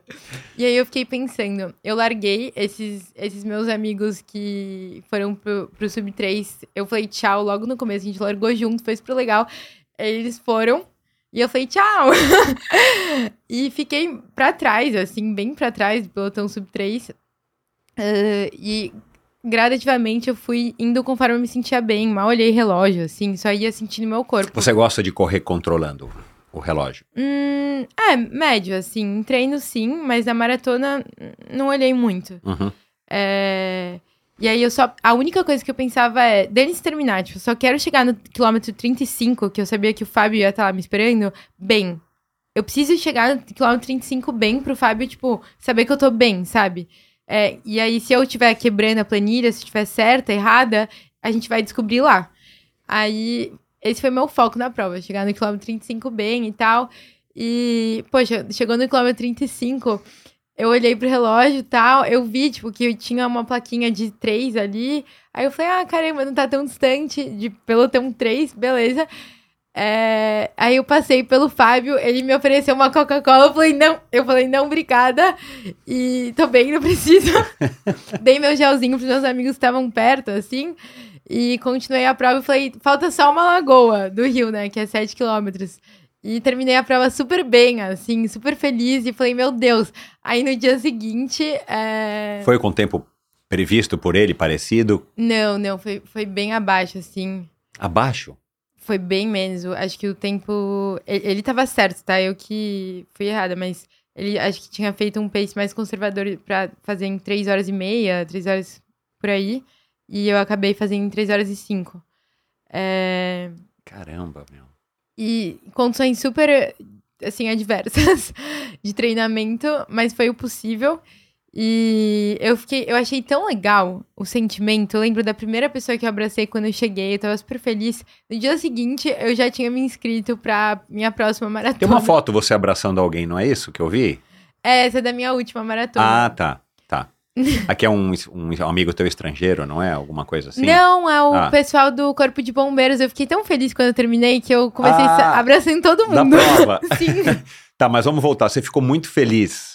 E, uhum. e, e, assim, de onde que vinha essa felicidade? É a realização de você ter conseguido Porque... correr, vencer a lesão? Aham. Uhum.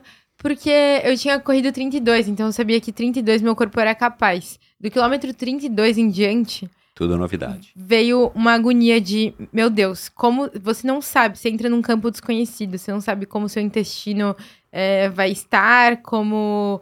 É, poxa, você vê as pessoas ali, assim, desistindo no meio da prova, começa a dar uma agonia de tipo, ah, que, que garante que não vai, vai ser eu, sabe? Que garante que, meu, vou ter comido uma coisa estranha antes e vai me dar um ruim. É, o, o gelzinho, é, o tênis começar a dar uma bolha é, o seu corpo começar a fadigar demais. Então você entra num campo que tudo pode acontecer e você nunca esteve ali. Então você não sabe o que pode acontecer. Uhum. É, e eu acho que esse sentimento de tá, tá dando tudo certo e eu tô conseguindo gerir isso. É esse sentimento de, de completude, assim, de terminar uma maratona. Que você é capaz, né? E você olha para trás e você lembra, você vê as pessoas que estiveram com você em algum quilômetro, as pessoas que torceram para você é, pelo seu nome de peito e nem te conheciam, tudo isso fica tão especial é, no caminho e principalmente na hora que você chega, assim. E eu, eu queria muito experimentar esse sentimento de novo. É, me inscrevi para outra maratona no dia seguinte, literalmente. Ainda dolorida. Uhum. E foi super boa, minha recuperação. Mesmo a semana eu já tava trotando no parque. e a lesão, ótimo, você se livrou Não, mesmo bem. dela. Não, que eu bom, tava né? bem. É, que bom. Eu ia fazer a maratona com lesão. Uhum.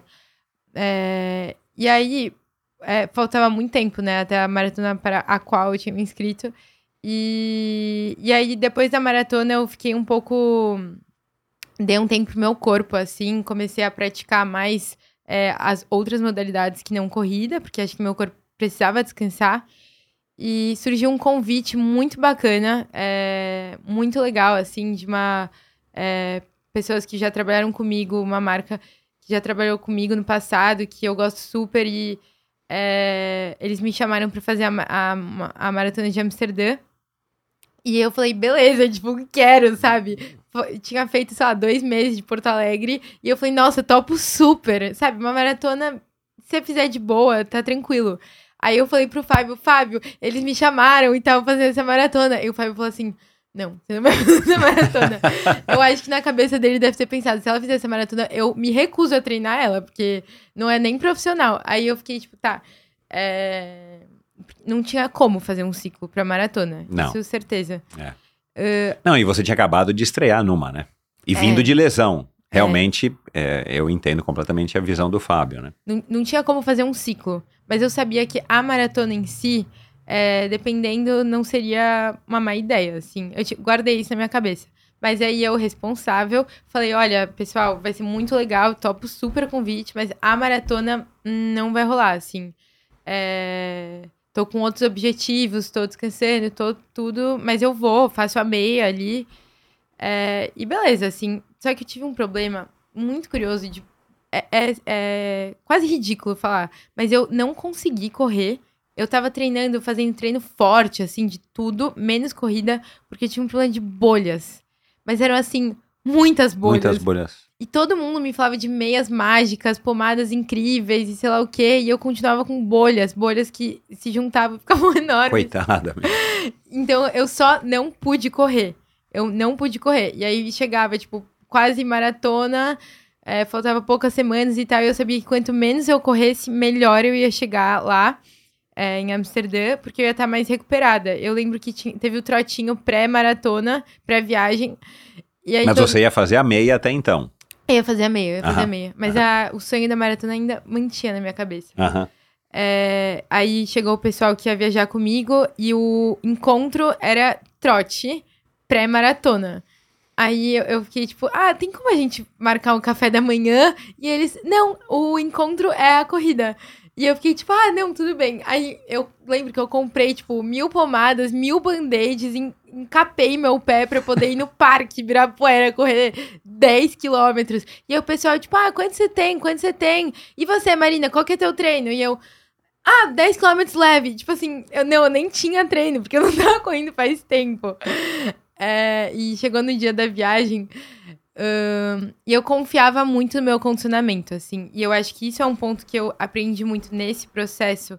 É, você treinar para uma maratona não é o ciclo. É você ser uma pessoa que tem, sabe, tem um estilo de vida é, que te prepare, sabe? Então você tá sempre um pouco atento à alimentação, ao quando você vai descansar, a, a tudo, assim. A preparação ela é muito mais do que os treinos. Aham. E eu me sentia muito preparada. Eu treinava outras modalidades forte, eu me alimentava bem, eu, eu dormia bem, sabe? Tava tudo a meu favor. E, Natação e, corri e ciclismo. Ou só É. a bike e, e, a e tava fazendo musculação, tava certinho. Mas isso passado orientado pelo Fábio. Ou não? Já é, não. Mais na corrida. Ah, tá. Uhum. E... Então, da tua cabeça, que você nadava, Ah, pedalava. nas outras modalidades eu sou, Aham. não sou competitiva. É... Ainda, espero. Calma, que isso, isso vai ficar pro final. Vamos lá, pessoal. Continuem ligados aqui, que já já a gente E vai aí? ver uma revelação inédita no, no, no, no Endorfina com a, com a Marina. Vamos lá. E aí chegou na, no- na viagem da maratona e eu tava no momento bom da faculdade, foi perfeito, porque eu não, não assim, não gosto de faltar. Não falto. É, acho péssimo. Uh, e aí eu falei pra eles, olha, o tempo que eu tenho é assim, de sexta-feira tinha um feriado emendado, eu falei, é, a partir do dia do feriado até a segunda-feira eu preciso voltar pra faculdade. Não tem como faltar, impossível. e eles foram muito assim, foi, deu super certo, super Uhum. certo. Eu fui pra Amsterdã, bate e volta, a gente fez lá as fotos, é, uh, e, e aí eu fiquei pensando, nossa, poxa, eu sou estudante, né? Me, me sustento ok, mas, putz, eu pagaria tão caro pra estar aqui e estar fazendo essa maratona. Eu pagaria por isso. Eu me esforçaria, tipo, pra estar aqui nessas condições. Ia ser tão legal se eu corresse a maratona. Eu queria tanto. eu me sinto bem e tal. E eu, e eu confiava muito, isso é uma coisa muito importante. Eu confiava muito nos é, equipamentos e nas pessoas que estavam comigo. Confiava muito no meu treinador, confiava muito na marca do, do tênis. Eu confi e gostava, eu confiava muito no gelzinho que eu comprei. Comprei o gelzinho do Kipchoge, foi super caro, gastei vários euros. eu falava, meu, é esse que o Kipchoge usa, então é esse que vou, vou usar, então não vai ser ruim. É, não consegui testar quase nada. Eu lembro que a minha corrida, quem me A corrida de 10 no Ibirapuera não deu bolha, deu pé encapado. Hum, é, não foi uma boa ideia ter corrido. Quem me acompanha no Strava deve ter achado que eu sou maluca, mas eu não corria há muito tempo. Aí eu cheguei ah, no primeiro dia em Amsterdã, eu saí, a gente combinou, tinha pessoas que eu admirava muito da corrida que estavam nesse grupo comigo. é, e isso foi muito legal, assim, eu aprendi, ouvi muito o que as pessoas falaram pra mim. Eu até tinha falado sobre a possível ideia de fazer a maratona e fui muito bem aconselhada. Você era mais novata ali? Ah, era. Uhum. Aham. Todo mundo que foi comigo, poxa, eu conheço e admiro, assim, no esporte. É, eles me deram ótimos conselhos. Eu até falei, putz, será que eu faço a meio a maratona? Eu cheguei indecisa. Aí eles me deram conselhos muito adultos e razoáveis, tipo, olha, isso, papapá. No final é você que toma a decisão. É, Aí eu saí, a gente combinou de trotar. Primeiro dia em Amsterdã, a maratona era dali a dois dias. Vamos sair pra correr de manhã, antes, antes de, da sessão de fotos, né? Que a gente ia tirar as fotos lá correndo. Beleza, na hora eu acordei, 5 e meia, na hora 6 a gente ia sair. Quando eu olhei, o pessoal tava no café da manhã do hotel. Eu falei, gente, e aí, né? E o treino? Já, treino, já acabou? Estão comendo antes? Ah, não, tá chovendo. Aí eu falei, gente, não ligo, porque não, não tinha como eu não sair pra correr, porque eu precisava testar o tênis, testar o cinto, testar tudo. Aham. E aí eu falei, dane-se, vou, sabe? Preciso ir. Aí eu fui, eu lembro que aquela manhã eu me senti como se tivesse só eu em Amsterdã. É, eu não sabia que escurecia, começava a amanhecer o dia às 8 da manhã e continuou chovendo a corrida inteira. Eu falei, ah, vou seguir em linha reta. Meu pai sempre fala, eu fui na chuva mesmo, porque tava chovendo e eles tinham desistido. É. Eu falei, ah, eu vou falar. Eu não tinha visto, nunca tinha, eu mal tinha ido pra Europa, assim. Mas eu lembro que meu pai falou o segui- seguinte uma vez: que se você ficar sempre perto do rio, você nunca vai se perder. É, se você sempre souber onde o mar tá, você nunca vai se perder. Aí eu falei, ah, ótimo, vou fazer isso. Tava escuro, tava sem mapa, sem nada. Eu falei, ah, vou correr do lado no Beira Rio. Uhum. Porque aí eu volto pro hotel, né? E não me perco. Só que eu não sabia quantos rios e mini rios existiam em Amsterdã e pequenos canais que se cruzam. e aí, em algum momento, eu falei, meu Deus, cadê o hotel? Tipo, era perto desse rio, mas tem tantos rios. aí um velhinho da rua muito simpático me ajudou a voltar e tal. Aí eu voltei e falei, putz, me sinto muito bem e eu acho que vai ser uma melhor ideia eu fazer a maratona do que a meia. Porque a meia eu sabia que eu ia me matar pra correr rápido, sabe? Fazer a meia, fazer um tempo de meia. Que eu não tinha até então, tava muito defasado. Minha última meia tinha sido há muito tempo. É, Aí eu falei, meu, eu acho que eu vou fazer a maratona porque eu sei que eu vou gastar menos meu corpo na maratona porque eu vou correr tranquilo. Aham. E tem toda a- aquela pressão, né? Eu lembro que uma pessoa que tava comigo falou uma coisa muito razoável que foi importante, assim, foi importante ter ouvido. Marina, você está aqui, mas você não tá só como Marina, você tá com um grupo, você tá com é um pessoal, então assim, não não se cobre, não se cobre tanto, não cria pressão, é normal as pessoas quebrarem. Mas lembra que vai ser importante se você terminar sorrindo. Então, se você quiser fazer a maratona, faça.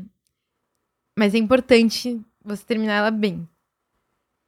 E aí eu guardei isso eu falei, meu, beleza, se em algum momento eu precisar parar, eu vou parar, sabe? E, e tudo bem, acontece, sei lá o que podia acontecer. Mas, graças a Deus, eu me senti muito bem na, no dia da maratona. Começou a chover granizo, tava super tenso. Todo mundo queria tirar foto e tal. Ai, Marina, agora aqui. é, vamos tirar a foto da preparação. E eu, tipo assim, super tensa, por favor. eu tô tensa porque eu estou fazendo uma coisa que é minha responsabilidade pra dar certo. E aí começou a chover granizo. E aí eu olhei pro mocinho do meu lado que ia correr comigo. Eu fiquei tipo, Sir, vai parar de chover granizo? E ele, sim, sim, as chuvas aqui são muito rápidas. Aí eu larguei, e larguei e me senti muito bem, assim. É, quando chegou a primeira meia, é, eu já tinha tirado todas as minhas peças de roupa. Eu tenho extremidades super geladas. Então a luva foi a última coisa que eu tirei. Uhum. E a primeira meia eu fechei muito, muito bem, assim. Eu vi uma plaquinha, um- um- uma pessoa que tinha ido comigo, que eu sabia que corria super bem, do, do nada, no meio da fazenda da Holanda, eu ouço, e aí, Marininha? E aí é o, o Felipe que tava correndo comigo, eu falei, o que, que você tá fazendo aqui? Sabe? Sou até mal educado. Ele falou assim, ué, eu tô no pelotão sub 3. E eu falei, pelotão sub 3, eu olhei pro meu relógio e vi que tempo eu tava fazendo. E falei, caramba, não é que eu tô. Não é que é 3, é pelotão sub 3, essa plaquinha? Aí eu falei, beleza, eu vou continuar assim e ver o que acontece. Mas minha prioridade sempre foi continuar bem, me sentindo bem, sabe? E aí, da primeira meia em diante, foi. Foi em trevas. foi difícil, porque eu nunca tinha corrido uma Apareceu uma maratona. nuvem de repente que tava em cima da sua cabeça. Eu nunca tinha corrido em condições que eu não tava bem, assim. Só que aí começou a chover muito, ficar muito frio. Eu já tinha largado todas as minhas roupas, tava de top. Eu corro de top shorts, não consigo correr com mais pano que isso. Comecei a passar muito frio. Meu nariz começou a grudar e eu não conseguia respirar. Eu parei, tipo, na casa de umas três pessoas. Literalmente, tinha um torcedor com uma bandeira, assim. com um pano escrito Go, Jack, sei lá quem. E eu, please, may I? Aí ele falou, go ahead. Aí eu assei meu nariz com. Parei na casa de um moço, pedi pra ele me emprestar o pano. É, ainda bem que não tinha fotógrafo, não tinha nem torcedor nesses lugares, porque era muito rural. Aham. E aí eu comecei a sentir uma dor no pé. E eu falei, putz, essa dor, é, sei lá que é, mas é uma dor estranha, mas tolerável. Assim, continuei. E aí nisso eu, parei, tipo, parei pra buscar, é, abrir meu bolso com calma, buscar de view. Eu tava nem aí pra tempo, de verdade, nem aí. É... E, e aí eu falei, eu vou terminar bem. Então parei, tomei o remédio pra não chegar com dor, sabe? Uhum. Ah, e aí no Você final. não pensou em desistir. Não, nunca pensei em desistir. Não. Desistir não é uma opção. Até porque, se eu desistisse, eu ia ficar perdida no meio da fazenda da Holanda, sei lá o quê. não tinha opção. Ah, mas o final, confesso que foi duro, assim. Eu vi que tinha uns fotógrafos lá e tal. Eu falei, meu, vou seguir, vou continuar. E eu não achei que eu fosse me emocionar. Eu acho meu pai, o maior orgulho dele era falar: Nossa, minha filha fez a maratona de Porto Alegre, terminou fazendo coraçãozinho, terminou super bem, sei lá o quê. E, e era essa é a minha lembrança de terminar uma maratona super bem. É, não é que eu me emocionei de, de difícil, eu emocionei de felicidade. A de Amsterdã, quando eu terminei, eu cruzei a linha de chegada e cê- nos quilômetros finais você sente sua perna fadigando, aí você fica tipo, não, perna, você não vai me parar, você não vai me parar. E aí o Vandel Park, que é o último pedaço, eu já tinha corrido nesse parque, parecia que ele nunca terminava. Eu falava, cadê o fim desse parque? E aí chegou na linha de chegada e aí eu ainda tinha energia pra fazer um coraçãozinho assim para pessoas que estavam torcendo pra mim. E aí eu cruzei a linha de chegada e eu falei, caramba, que? Eu olhei pro relógio e eu, eu lembro que eu larguei e falei, nossa, será que em três horas e meia eu consigo? E aí eu olhei, tinha dado três horas e três, eu falei, não acredito, sabe? E aí eu fiquei tão feliz, não pelo tempo, mas porque eu consegui terminar e, e, tipo, fazer um pouco melhor do que eu já tinha feito antes, sabe? Um pouco mais rápido do que eu tinha feito antes. E eu só queria abraçar todo mundo, assim, eu fiquei muito emocionada. E aí tem a foto, eu abraçando o Samu, eu abraçando a mulher da medalha, eu abraçando qualquer pessoa Que brasileira esquisita essa daí. qualquer pessoa e é incrível. E, meu, sabia, a dor continuou, eu não sabia que era tão grave, eu senti na hora que eu parei, é, na hora que eu parei na linha de chegada, a dor veio. Eu não sei se, assim, é muito ruim você correr machucado, porque você vai estar só piorando, não é responsável fazer isso. É. Só que na hora que você tá correndo, é quente, você não sente. É, na hora que eu parei e senti a dor, eu falei, putz, não volto pro parque nos próximos meses. Não volto. Você já sabia disso pela, pelo nível da dor. O que, que era afinal dessa vez? Outra Foi fratura por estresse? Outra. Uhum. Ei, caramba. E é, essa foi, essa foi limitante, né? Porque as Uhum. outras é, fraturas que eu tive, elas não foram limitantes, só não podia correr. Uhum. Essa realmente não conseguia andar, assim, e o começo é difícil, porque é difícil você aceitar que você precisa de ajuda, que você precisa que alguém que pegue água pra você, que você precisa sentar na cadeira de rodas, Uhum. é, sabe? Graças a Deus foi só muito pouco, assim, eu tô me recuperando super bem. É, Mas eu acho que é isso, assim, eu, eu me sinto uma pessoa muito mais madura agora nas novas lesões, sabe? Porque sempre vão vir eh, intercorrências no caminho, e eu acho que esses momentos é o que a gente mais aprende e se desenvolve também Uhum. em outras modalidades e tal. E eu tenho certeza que quando eu voltar pra correr, eu vou estar valorizando muito mais Uhum. e recomeçar. Você, você já fez uma densitometria óssea? Provavelmente já, né? Já, já. Ah. Eu já fiz todos os exames, minha saúde é incrível, minha alimentação é ótima, sei lá o quê. O problema mesmo é, é o treino. Tá aqui, né? aqui e aqui no teu Garmin. é. Ô, Marina, você falou que quando você é, decidiu correr a maratona de Porto Alegre e tal, você contou que você chegou lá e tal, você falou assim, ah, é- era um sonho. De onde que veio esse sonho? Depois da meia? Ahn, Porque eu, eu entendo também que a maratona ho- hoje em dia, que é super popular, né? É, ela acaba sendo um negócio que fica na nossa cabeça, né? Ah, maratona, correr uma maratona, né? Uma distância, todo mundo fala e tal. Então eu sei que tem essa magia, né? é, atrás do nome maratona, da distância. Mas de onde que veio isso em você? Se você também tinha acabado de começar a correr, quer dizer, você estava nessa, né? Numa, Uhum. numa pegada Eu entendi que você leva a sério, mas você estava numa pegada de principiante, estava correndo aí, correu 15, correu meia, ficou feliz. Foi aí que te deu uma vontade ou você já tinha vontade desde o início, sei lá, de ler o livro, de. de... Uhum. Eu acho que assim, eu falo a palavra sonho em vão. Eu usei ela em vão com você, porque eu acho que pra mim sonho tem que ser um negócio mais inalcançável, um pouco mais utópico do que fazer uma maratona. Um sonho não pode ser uma coisa que você fala, ah, faço e faz ano que vem. Você sabe? tinha muita vontade de fazer uma maratona. É, se eu pudesse pensar, talvez meu sonho envolvesse continuar correndo pra sempre. Independente. Continuar mantendo esse estilo de vida. Acho que isso tá mais próximo do meu sonho, assim. Uhum. E pra isso a gente precisa se cuidar, a gente precisa fazer musculação, precisa é, não fazer loucuras sempre, só, só eventualmente. Mas ah, a maratona eu acho que eu sempre gostei assim de pra, pra minha família a vela é, a gente não nunca levou a vela esportiva É, a gente sempre viu a vela como um meio de chegar nos lugares Uhum.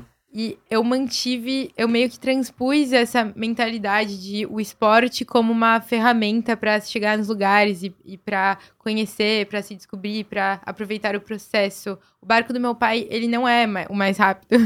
Nunca vai ser, ele é- tem sei lá quantas milhas, várias toneladas. Ah, mas ele chega em lugares longe. Ele chega em lugares que barcos muito rápidos não chegam. É, e ele é resistente pra essas coisas. Ele não é o mais bonito, eu acho ele lindo, né? Mas ele não é o mais chique. é, mas ele com certeza é o mais bem preparado. É, e o endurance pra mim é isso, assim. Eu gosto, eu gostava de, sei lá, sair nas férias, entrar na BR, aí saindo de Paraty ou de Angra e outros, outras estradas, quando a gente faz viagem de carro, é, começar a correr nas estradas e, e marcar os mapinhas dos lugares e ver as distâncias e distâncias maiores e lugares mais longes e novos. E eu gostava disso. E eu falava, nossa, por que, que tem tanto mito essa distância 42? Sabe? É um negócio tão arbitrário, literalmente, que um cara uma vez correu e aí ficou essa coisa. Não é saudável, não é nada. E aí eu queria ver também, tem tantas pessoas que fazem, é, talvez eu consiga também. E aí você cria esse objetivo, assim, sabe? É, E é um objetivo muito legal, que nem fazer um meio Iron, o Iron, você, poxa, você descobre várias coisas sobre você mesmo. E e eu acho que é isso. E eu acho que também eu sinto que a corrida tem um pouco essa coisa, né? De você ter um tempo, você cria uma identidade, você, sabe? Não sei, eu não sabia me amparar na corrida, ter, ter o meu tempo de meia, por mais talvez não importante que isso seja. Uhum. Você fala, ah, eu sou uma hora e vinte, eu sou uma hora e quarenta. As pessoas entendem, tipo, mais ou menos o, o que, que você treina, sabe? Uhum.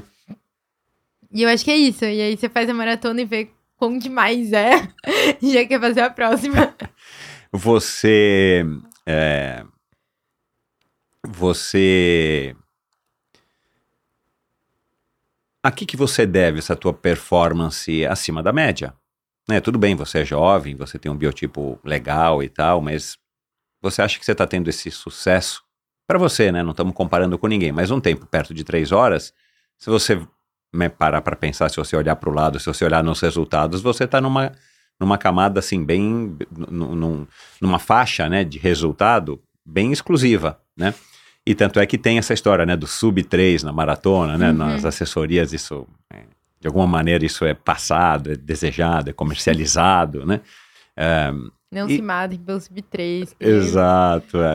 Enfim, mas por que, que você acha que você está tendo essa facilidade? Você já passou, já parou para pensar, puxa, se eu tivesse começado a correr com 15, se eu tivesse tido uma infância onde eu tivesse tido, sei lá, mais contato com a- a- atletismo, com a pista, né? Tivesse participado de, mesmo que seja na escola, porque no Brasil a gente não tem essa estrutura, né, tão, tão boa. Mas de onde que você acha que vem essa, esses resultados tão bons? É, obrigada. Ahn, eu acho que eu pensaria em três coisas, assim. Disciplina, paixão e pessoas. É, então, acho que, primeiro, eu sou uma pessoa disciplinada, assim, em qualquer âmbito da vida. No esporte, mas na, academicamente, É, meu estilo de vida, assim, eu sou disciplinada. E minha disciplina não nasceu do além. É, eu acho que eu, isso foi muito cultivado em casa, assim. É, meus pais. Meus pais sempre foram bastante duros, assim, meu pai especificamente. É, e eu acho que isso me moldou bastante. É, então, faça, mas faça direito, ou faça, mas faça até o fim. É, sabe? Se esforce para as coisas, porque as coisas. é, não foi fácil. Meu pai sempre falava nas viagens: ah, não foi fácil colocar vocês aqui, então valorizem, tipo, ajudem. É, eu acho que o esporte ele exige um pouco isso, assim, quando você começa a levar mais a sério.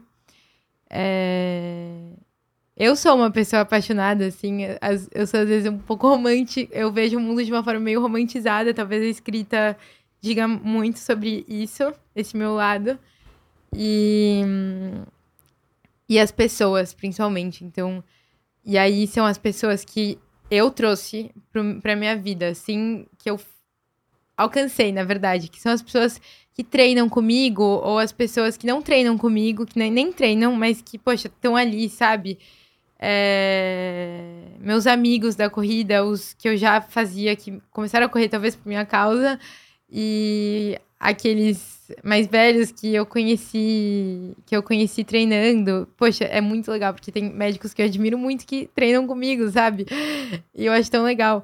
Então eu acho que essas pessoas motivam muito também. Eu nunca precisei de motivação, sempre me motivo sozinha pra correr duas horas, mas mas no dia a dia as pessoas são essenciais. E aquele seu amigo que vai virar antes da maratona e falar, Marina, você não vai correr pra 4,40.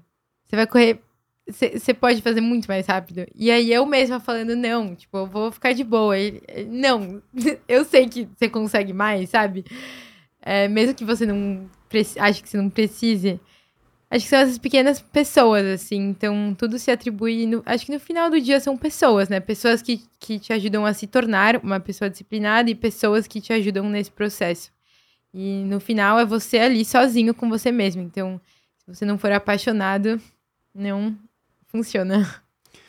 Você e suas irmãs, elas estão achando essa tua, essa tua nova descoberta, essa tua paixão legais, assim? Legal? Elas curtem? Elas, elas também te incentivam? O que, que elas acham? É completamente fora ainda da realidade delas? Não se acostumaram com a Marina, Marininha, né? Que elas devem te chamar de ni, Nininha, né? É, ou elas não se acostumaram ainda com isso? É engraçado. Eu lembro que a Laura me deu meu primeiro Ultra Boost de corrida. Foi meu primeiro tênis que eu usei por dois anos.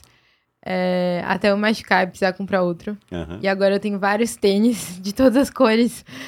É, E eu acho que pra elas é. Eu, eu acho que eu vejo isso. Que isso tá sendo bem aceito pela minha família, porque eles não reclamam mais tanto quando eu não busco jornal. minha mãe acha legal às vezes. Mas eu acho que Poxa, eu nunca esperei muito isso da minha família, porque a gente sempre foi bastante duro, assim, em ca- em casa com criação. Uhum. Mas meus pais gostam, assim, eles estão gostando que eu tô fazendo um negócio por mim, sabe? Uhum. É um negócio que não veio deles. Eu acho que esse é o maior gosto dos meus pais, é ver que a gente tá fazendo um negócio que não é por causa deles, sabe? Que eles Uhum. ajudaram de alguma forma, mas não é com o barco deles, não é, é com os recursos é, 100% deles, é uma coisa mais é, que a gente foi atrás e construiu É. sozinho. É, isso dá maior satisfação para os pais Então, mesmo, se fosse corrida, se fosse paraquedismo, se fosse qualquer coisa, acho que eles iam estar felizes por a gente seguir um caminho independente, né? Você tem um estilo de vida mais saudável da- dentro da tua casa? Ah, sim, Ah, é? sim. E você tá conseguindo influenciar um pouquinho? Putz, eu tento, viu? Minha mãe é mais fácil. Meu pai, difícil. Uhum. A Laura, bem difícil. É, A Tamara é bem limitado, né? Porque a Tamara come coisas, é, condimentos, coisas que têm validade de dois anos, pelo menos em alto mar. Não, mas brincadeiras à parte, eu, eu sempre fui, assim, acho que a minha disciplina tá bastante, tá bastante, em todos os aspectos da minha vida, assim. Uhum. E eu gosto de ser, meu prazer, é um prazer, não dá pra ser sempre, porque é um saco, mas eu gosto de, no dia a dia, ter um estilo saudável, assim. E eu policio minha família também. em casa, normalmente eu que faço um mercado frutífero e de verduras. Legal. Que aí você garante o que você sabe que precisa, né? É. Que legal. Mas é legal, assim, influenciar e ser influenciado também. Uhum. É, Tá pra chegar aí em breve o dia que teus pais vão te assistir numa prova? De corrida? É. Putz, aqui dura tantas horas, coitados. Pô, mas numa maratona de São Paulo, numa maratona do Rio, ou mesmo que fosse, sei lá, Buenos Aires, acaba sendo um passeio, né? De repente. Uhum. É, eu ia. Eu tava com essa próxima marcada. Se meus pais quisessem se juntar, ia ser um prazer. Mas também eu gosto, assim, de fazer as minhas coisas e voltar pra eles contando as histórias, sabe? A gente tá meio acostumado com isso. Aham. É... E rola assim esse momento num almoço, num jantar, tipo, de contar como é que foi, como você tá contando aqui? Rola, rola super. legal, isso é bacana, né? É, acho que meu pai gosta, assim, de sentar. Acho que o mais legal, assim, pro meu pai, pelo menos, é. Ele, ele, ele é bem religioso com horário, essas coisas. Eu sei que toda vez que eu chego no trem em determinado horário, ele vai estar sentado, tipo, em determinado lugar da mesa. Aí eu chego pra ele pós-treino e aí conto. Falo, nossa, pai, hoje eu fui até o final da, da faixa de Gaza. Eu lembro que Natal do ano passado eu fiz isso. Eu fui até o final da faixa de Gaza pra ver até onde a faixa de Gaza ia, que é a marginal ali. Uhum. É, e aí eu descobri que ia até a represa, sabe? Aí eu falei, nossa, é verdade, claro, né? É, mas eu não sabia que dava pra correr até lá. E aí eu voltei pra casa super feliz e contei pro meu pai que eu ainda me perdi no caminho. E aí meu pai, tipo, nossa, que legal. A gente abriu o mapa e ele gosta de abrir os mapas e ver. Ah, ele não comenta legal. muito, ele não fica dando muito parabéns, falando que eu sou incrível, nada disso. É o jeito dele, né? A gente tem que respeitar, né? Mas é. E é, planos para 2024 agora? Ah, a minha prioridade é a minha formação é, como médica. E, e, assim, meu grande objetivo é conseguir, conseguir continuar colocando essas coisas na minha vida de uma forma sustentável, assim. Uhum. Então, e eu tenho certeza que eu vou fazer isso. É, acho que o esporte, o esporte, ele faz parte de mim, assim, eu, eu realmente chego mais presente pro meu dia quando, quando eu pratico essas coisas e mantenho esse estilo de vida. E um objetivo, assim, meio que tá comigo, que eu tô carregando faz tempo, que é mais um. Uma coisa que eu pratico e gosto muito também, é tentar publicar, né, um possível livro que está comigo faz um tempo já. É, que tá crescendo, né? O número de páginas tá aumentando e eu ainda tô procurando uma editora. Cujas ilustrações são aqueles desenhos que tem no teu Instagram, né? No fundo preto, são você, é você que faz aquelas? Sim, eu fico muito lisonjeada quando as pessoas chamam isso de ilustração, porque pra mim são. Começou assim, eu. Minha família tira fotos muito bem, e em casa eu sou a que pior tira foto. É, Mas aí as pessoas falam, ah, você tira foto tão bem e tal. E eu sempre gostei de escrever, a gente sempre manteve esse hábito de fazer diários religiosamente. No começo a gente era até obrigados a fazer diário de todas as viagens, e depois a escrita faz. A escrita é a coisa que eu mais admiro, assim, na pessoas da minha família, muito mais do que qualquer coisa. Aham. É a forma de escrever de uma forma extremamente simples. Eu acho que meu pai, ele transmite todos os valores dele na escrita. É complexa, profunda, objetiva e simples. Sem palavras muito robustas, é, mas com uma estrutura muito boa, assim. E eu me inspirei bastante nisso. A gente sempre leu muito. Nossa casa é, não tem TV, tipo, os livros são voltados para as estantes. As estantes estão nos lugares convenientes e inconvenientes, porque não cabem mais, então elas foram construídas ao longo do tempo. E, hum, e a gente sempre escreveu. É, só que chegou um momento que não dava mais. Eu não tinha foto suficiente para as legendas que eu queria fazer. É, Ah. e aí eu falei, caramba, eu preciso de mais fotos. E aí eu comecei a usar umas fotos meio aleatórias, viagens antigas. E eu falei, não, eu preciso ilustrar isso que eu quero expressar na- com as palavras. E minha irmã é designer, ela é uma incrível designer. Quem sou eu pra, pra tentar desenhar melhor que ela? Então eu sempre desenhei da minha forma simples. E, e é muito. Foi, dá um- uma sensação de alívio quando você transmite, às vezes, momentos fáceis, difíceis, pensamentos que estão incrustados na sua cabeça. Pra mim, a es- a escrita é uma forma de entender eu mesma. E, e às vezes as pessoas se entendem também na minha, na minha, é, nas minhas palavras, talvez. É, eu comecei a, a desenhar pra ilustrar as coisas que eu queria dizer. Aham. E eu comecei a conseguir transmitir pra eu mesma esse tipo de sentimento por meio dos, dos traços. Uhum. É, às vezes ainda uso fotos, mas a escrita sempre foi assim, a principal coisa, a principal mensagem que eu, que eu queria deixar era por meio da escrita. Uhum. E ao longo do tempo fui me entendendo, assim, entendendo qual jeito eu gostava de escrever. Não consigo classificar se é poesia, se é, é prosa. Mas, é, eu fui fazendo isso ao longo do tempo. E o livro vai ser, enfim, o livro que existe, mas ainda não foi publicado, organizado como tal.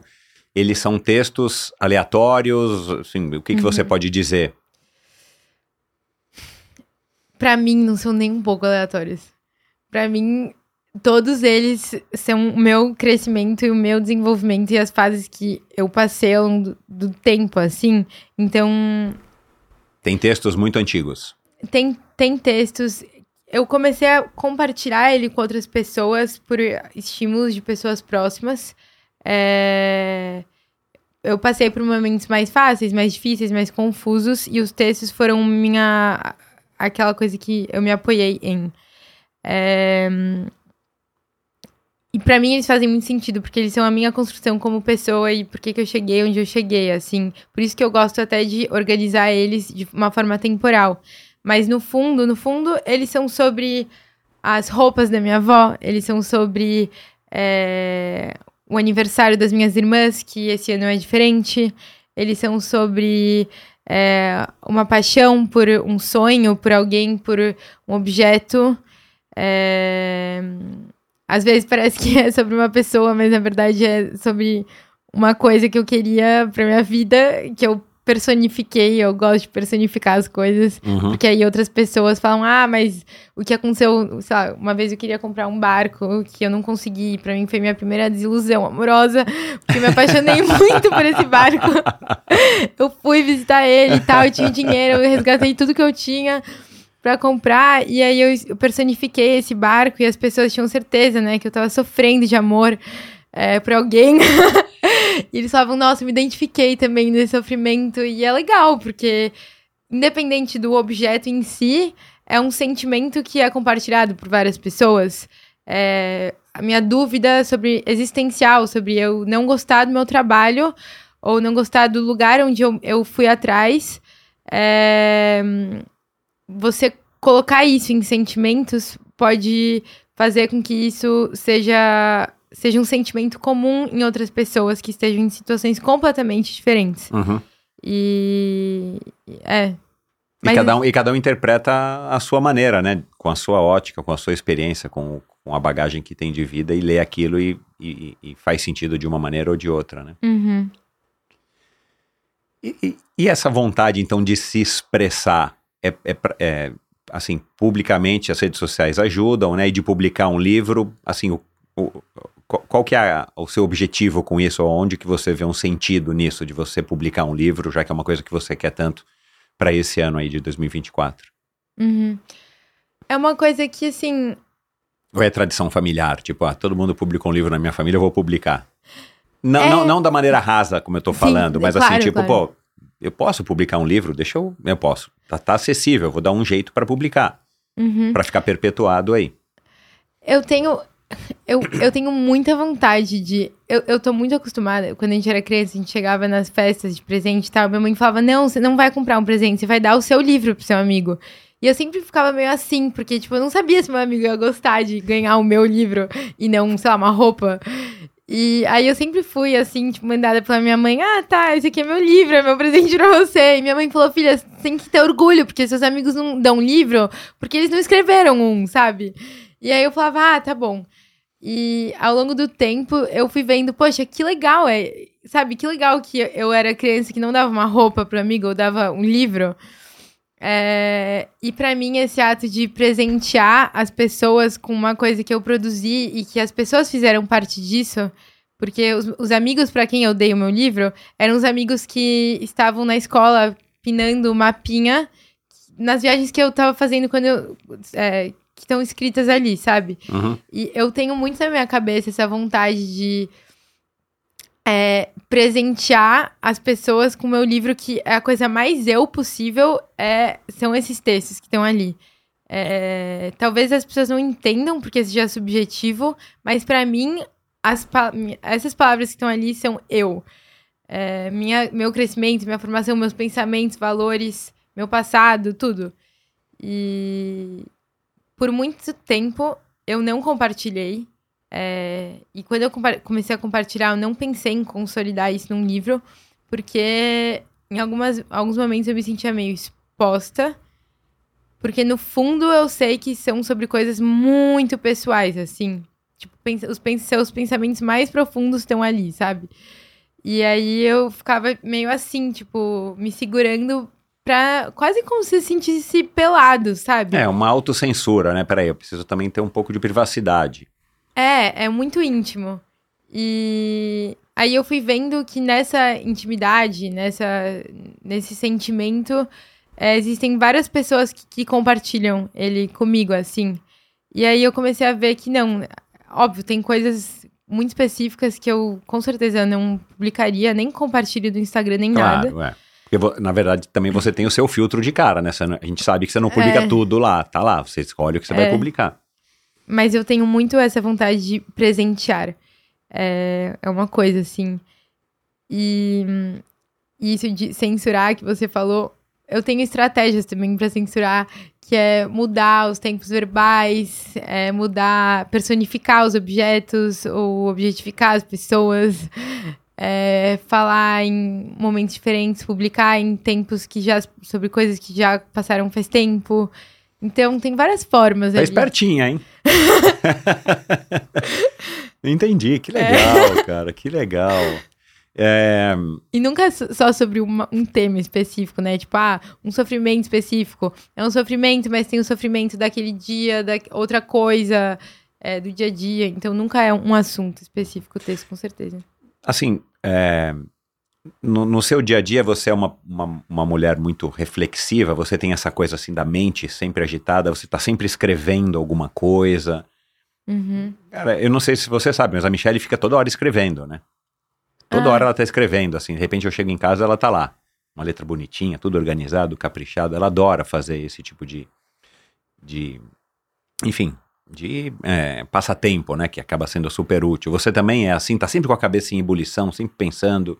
Uhum. Quando você olha as coisas, ou quando você corre, por exemplo, né? Ainda mais. é, na, na maratona em si, na competição, talvez nem tanto, porque você tá querendo ter desempenho, mas nos seus treinos, na hora que você vai fazer um longão X, você tá ali na- indo pra faixa de Gaza, você fica com a cabeça a milhão viajando nos seus pensamentos, ou tem, tem fase, você ouve música? Como é que é no dia a dia, assim, a- a- essa tua atividade cerebral? Nossa, é engra- engraçado isso da música. É uma coisa que não faz parte da minha família, assim. Não se ouve música. Acho que meu pai é intolerante à música. Tem uma playlist de cinco que ele escuta desde a travessia. Curioso, eu tenho né, um gap cultural sério, assim, das Aham. coisas. Mas eu adoro ouvir músicas bem pesadas pra correr. Teu pai não tem noção quem é Taylor Swift. Não, Não tem nem noção. não. Eu, mas eu ouço às vezes treinando. Aham. É, mas eu sou uma pessoa... É engraçado, porque... Muitos momentos eu sou uma pessoa muito da... Assim, as pessoas acham que eu sou até meio, assim, plena, plenitude. Porque eu fico muito tranquila. Mas meus pensamentos estão a milhão, assim. Eu tô sempre, tipo, atenta, pensando, raciocinando, sendo muito observadora, exceto às vezes quando eu dirijo. É, Mas eu acho que eu sou uma pessoa bem atenta, assim, no geral. E eu, eu me sinto sempre presente nos lugares. Aham. Quando eu não tô conseguindo, sei lá, se tô cansada, quando eu não tô conseguindo estar muito presente, eu, eu começo a me atrapalhar, assim. Então, se eu não tô num dia bom, ou se eu não dormir bem, começa a me atrapalhar. Mas eu sinto que eu pareço ser calma e plena e tal, mas eu tô bem atenta às coisas. Só que o processo criativo dos textos, assim, e de quando eu escrevo, é um negócio mais aleatório possível, porque às vezes eu falo. Às vezes acontecem várias coisas na minha vida, tipo, vários sentimentos passam e eu não consigo ter o tempo, né? Porque minha rotina é, é corrido, né? E. é, eu não consigo ter o tempo pra parar e ter umas brisas, sabe? E escrever sobre isso. E aí eu começo a ficar agoniada quando eu não consigo verbalizar as coisas que eu tô sentindo. É, às vezes eu sento, tô com um monte de tempo e falo, ah, vou escrever. E não sai nada, nada, nada. Tento, não sai nada. Aham. Às vezes eu tô no banho e aí eu começo a, tipo, fazer um texto na minha cabeça e o texto sai pronto do banho, aí eu preciso pegar o celular, tipo, molhado ainda pra escrever, Digitar. senão eu vou esquecer. Então, às vezes, sei lá, no trânsito, tô dirigindo e, tipo, putz, pensei num texto sem querer, sabe? Eu começo a, a estaciono, tipo, e escrevo, assim, é, pra não perder as ideias que estavam rimando na cabeça.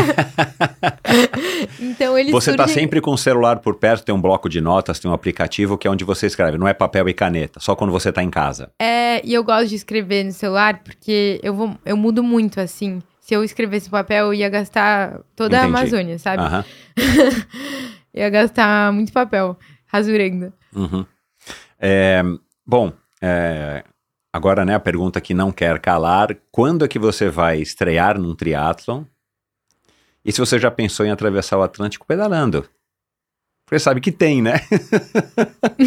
Explique. Tem uma espécie de uma embarcação que é um pedalinho, só que com uma bicicleta. Eu vou tentar Ah. depois achar. E parece que já teve gente que fez isso, né? Caramba, ainda, ainda bem, É, outro dia é. eu ouvi uma É tipo um amiga- pedalinho, só que, né, não tem a estrutura da cabine e você vai pedalando em cima. Não sei se foi o Jim Carnazes, eu não lembro onde é que eu vi isso. Outro dia que- uma amiga minha falou assim, ai, que bom. Às vezes, no meu escuro da noite, eu penso, que bom que ninguém vai me obrigar a correr uma maratona. Que bom que ninguém vai me obrigar a, correr, a- a atravessar o Atlântico.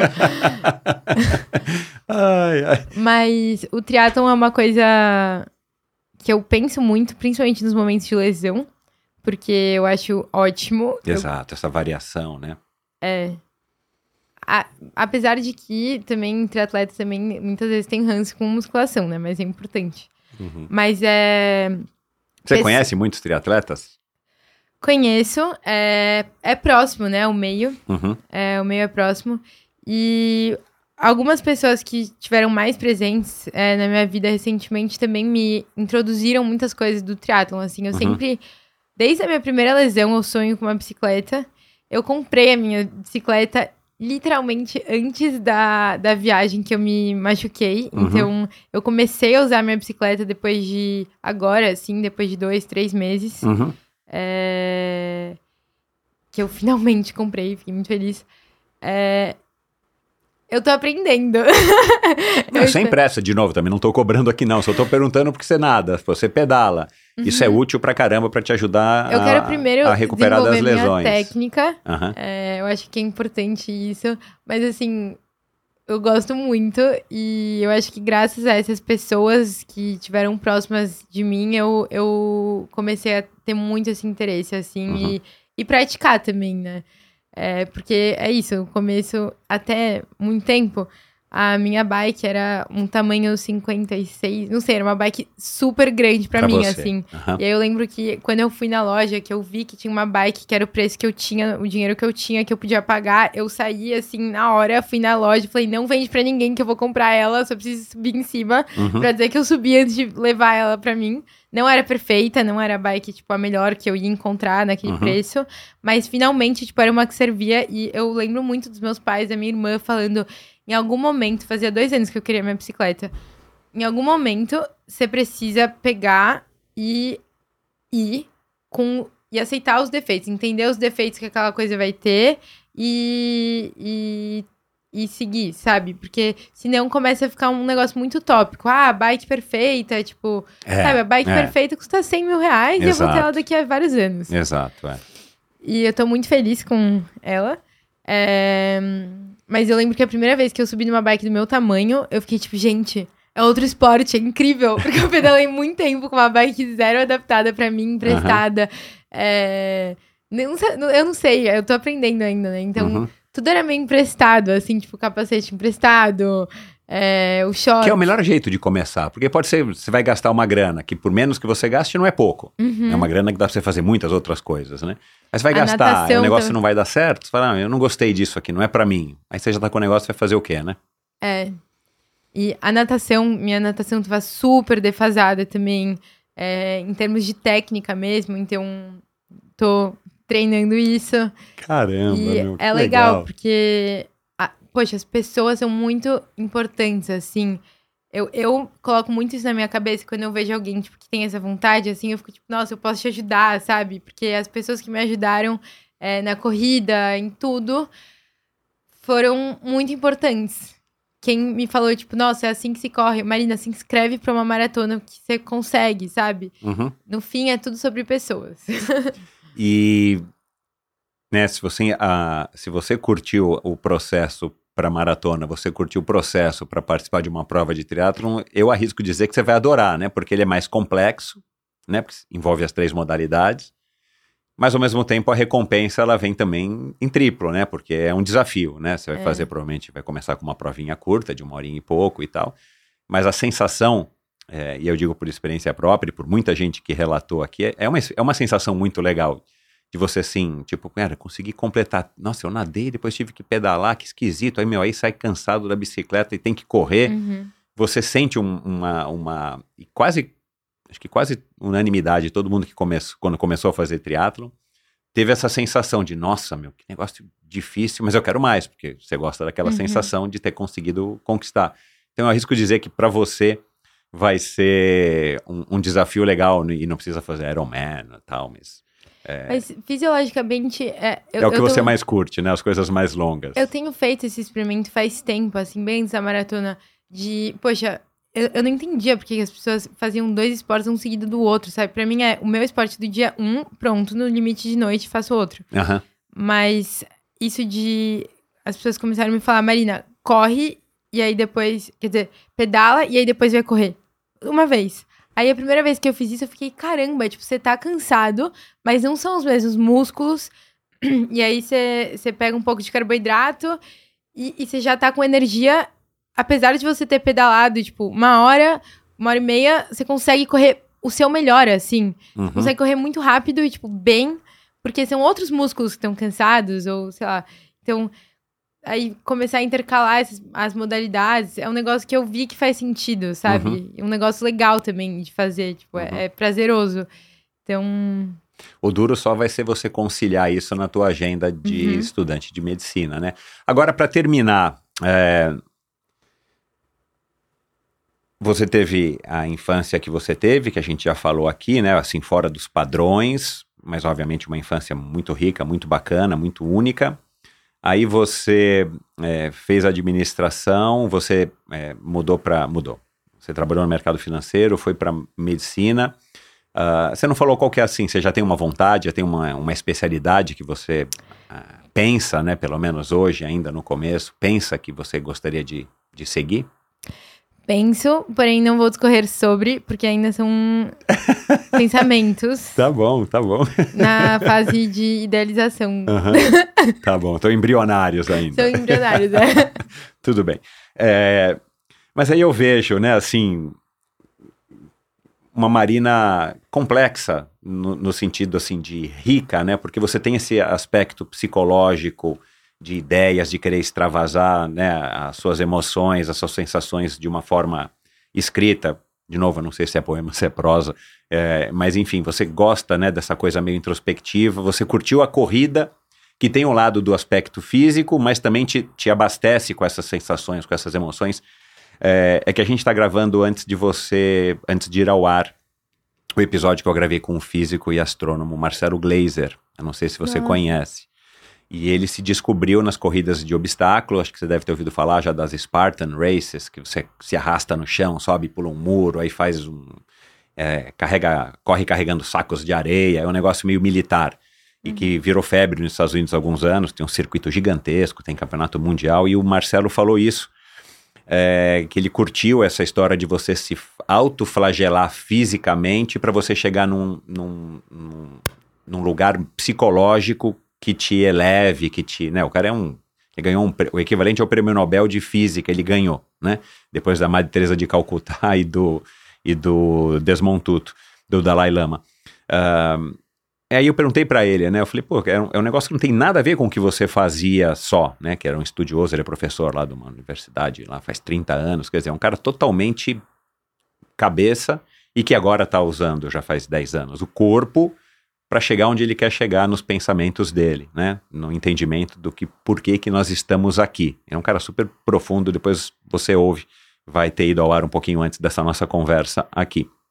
É, aí eu, e aí por conta dessa conversa que eu tive com ele, depois de ter conversado com a sua irmã e outras pessoas também aí que têm esse aspecto psicológico mais desenvolvido, né? Ou bem mais inteligentes do que eu, mas é uma coisa que parece que não bate, né? Tanto é que ele falou, Marcelo, ele falou, cara, no meio acadêmico, raríssimas as pessoas, elas não entendem o que eu estou fazendo na hora que eu saio para correr 100 quilômetros, ele corre 100.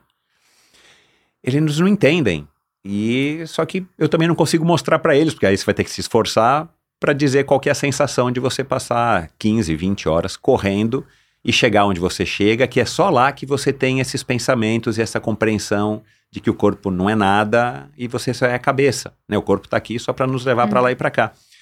E eu vejo um pouco dessa complexidade, ou complexidade, ou dessa mistura, dessa dualidade, né, na sua personalidade. Você tem esse aspecto mental, uma mulher inteligente que é que, que fica pensando e extravasa isso através dos seus textos. E agora você está fazendo medicina, que é uma coisa completamente assim, cabeça, vai ter que ter essa dedicação e provavelmente depois do juramento do médico, né, uma coisa que você vai seguir, porque você não, né, talvez você não vai ficar seis anos fazendo isso para não, não seguir como administração, que é mais genérico, e ao mesmo tempo você se descobriu uma super corredora e não pela corrida em si, mas pelas sensações que a corrida te dá, mas você precisa também usar o seu físico para isso, você precisa chegar com lesão, com dor, com bolha, com sangue, para você curtir essa, é, é, é, esses hormônios, né? é, do, nosso, da nosso, do nosso sistema nervoso. Como é que você se define, então, assim? É essa uma marina complexa, uma marina de várias facetas? Com certeza não é uma marina de várias facetas. Eu acho que eu tô num momento da minha vida que todas as marinas são a mesma. Tudo se encaixa. Uhum. É... Você vê sentido, assim, você vê uma lógica nessas, nessas, nesses teus comportamentos ou preferências ou atitudes? Acho que eu tô conseguindo ser o mais eu possível em todos os momentos. É... Eu acho que não uma marina complexa necessariamente, mas uma marina completa. É... E eu, eu fico feliz, assim, porque eu. O meu objetivo é, profissional, assim, de vida é um negócio que vai demorar muitos anos para eu construir, mas eu tô muito feliz com o processo. E é, isso acho que é tudo, assim, porque graças a Deus eu não vou ficar estudando um, um negócio seis anos é, e muito mais que isso para ficar feliz só no fim, sabe? É, Importantíssimo, feliz, claro. Feliz com os aprendizados que eu estou tendo ao longo do caminho e é, nisso, mas também no esporte. E eu acho que é muito bom, porque é, o esporte, para mim, eu acho que ele me torna uma estudante melhor, uh, com certeza, assim. E, sei lá, meus hábitos me tornam uma atleta melhor e uma estudante melhor. É, e talvez uma filha melhor. Não sei. E tô animada aí para aprender muito, né? Acho que eu sou muito nova ainda, tenho muita coisa que eu sou péssima e que eu pretendo melhorar é, e aprender com pessoas que sabem bem mais que eu no esporte, na carreira, principalmente, é, em casa. Uhum. Muito legal, adorei. Uh, cara, para mim foi um privilégio ter te recebido aqui, Marina, adorei mesmo. E fico contente por você estar tá se descobrindo e você ter, é, entre esse esse, dizer, dentro desse caminho, dessa trajetória de estar tá se descobrindo, você ter descoberto o esporte, né? Porque o endorfina é isso. Você já ouve, né? Que também te agradeço aqui publicamente, obrigado por ser um ouvinte do endorfina, mas é, é, o esporte tem esse poder, e não precisava ser a corrida, podia ser, né, não precisava ser a natação, a bike, pode ser qualquer esporte, mas o esporte tem esse poder. Agora, o esporte de endurance, ele talvez seja um pouquinho mais poderoso nesse sentido do uhum. autoconhecimento, da, da, da autodescoberta. Então, que legal Que bom ter você dentro dessa comunidade como uma, uma corredora aí é, amadora de primeira grandeza, que você tenha muito sucesso é, nas suas empreitadas. Quando você é, quiser, as portas estão abertas, ou depois da tua estreia no triatlon, seja lá quando for, se você quiser vir aqui contar, vai ser o maior prazer te ouvir e, e, e, e, pegar a conversa, né, dessa nossa conversa aqui no comecinho de 2024, para quando você para quando você é, tiver começado no triatlon. E muito sucesso para você sempre, saúde e sucesso. E a gente espera então que o seu livro tem título já o livro? Não. Não, tá bom. Então, ó, vamos fazer uma coisa inédita aqui. Já falamos dessa história do teatro que é um ineditismo, é, pelo menos da maneira pública, né? Eu acho. Mas pode ser que você vá para medicina esportiva? Com certeza, o eu vou tentar trazer o esporte é... para minha prática médica. Não sei qual especialidade especificamente, mas é, tem um leque aí eu grande. sempre vou ir atrás de trabalhar com isso. Seja da Olha forma como lá. for. Cara, legal. Muito obrigado. É, que você tenha sempre muito sucesso. Você é muito simpática e adorei. Estou esperando então para você publicar o seu livro, que Obrigada. comprarei com certeza. Muita saúde para todos nós. Obrigado, Marina. E é isso, então, muito obrigado pela sua audiência. Espero que você tenha curtido também essa conversa com a Marina, é, mais uma integrante aí do clã da família Klink, que passou aqui pelo Endorfina. E eu recomendo, ouça o episódio com a Tamara, foi uma conversa muito legal. E a gente gravou no ano passado, acho que foi no ano de 2023. E ela falou sobre o Daniel, que já passou por aqui também, o corredor Daniel Nascimento. Tem o Beto Pandiani, a gente não falou, acabei esquecendo de perguntar para ela. O Betão é amigo da, do pai dela, velejaram juntos há muitos anos e se conhecem dos mares há muitos anos. O Betão um velejador que tem feito aí aventuras é, muito legais. E gravamos um episódio muito legal, onde pouco se falou sobre o ato de velejar e sobre as aventuras, mas falou muito sobre os aprendizados e os ensinamentos e as observações que o Betão tem a respeito da nossa existência, do ser humano. Um episódio muito legal, aliás, estou para trazê-lo de volta novamente para falar mais das aventuras. Um, e o Emerson Gomes e o Marcos Paulo Reis, o Emerson Gomes, que foi o primeiro treinador da, da Marina, já passou por aqui, aliás, como eu falei, né, eu pedalei com ele é, hoje cedo por coincidência. E o Marcos Paulo Reis, que é o, dono e idealizador da MPR, onde o Emerson é sócio e trabalha e é professor. Então, se você tem interesse em assuntos correlatos com os que a gente conversou aqui hoje ou esses convidados, vai lá no meu site endorfinabr.com, lá você tem links direto para o meu perfil no YouTube, meu canal no YouTube, Endorfina BR, onde você está aqui agora assistindo esse episódio, ou se você estiver ouvindo, você pode também assistir na televisão da sua casa, no iPad, no celular, onde você quiser, você pode assistir aos vídeos do Endorfina. E lá no meu site você encontra então aí links para esses episódios que eu falei, links para alguns assuntos que foram mencionados aqui hoje, inclusive para as redes sociais da Marina. E lá também você encontra então o link para o meu perfil no Instagram, que é o Endorfina BR. Sigam o Endorfina no Instagram, mande a sua pergunta, mande a sua sugestão para mim lá num direct ou nos comentários, que eu teria o maior prazer em responder e diga para Marina principalmente e para mim também, mas para Marina principalmente, se você gostou da história dela, o que, que você achou, o que, que você aprendeu, o que, que você escutou aqui que fez sentido para você, tenho certeza de que ela vai adorar e vamos torcer para que ela consiga publicar o livro. E se você tiver interesse e curiosidade, que eu acho que depois dessa conversa você vai ter, siga a Marina no Instagram e leia as legendas, principalmente eh, as legendas sobre as corridas dela, sobre os treinos.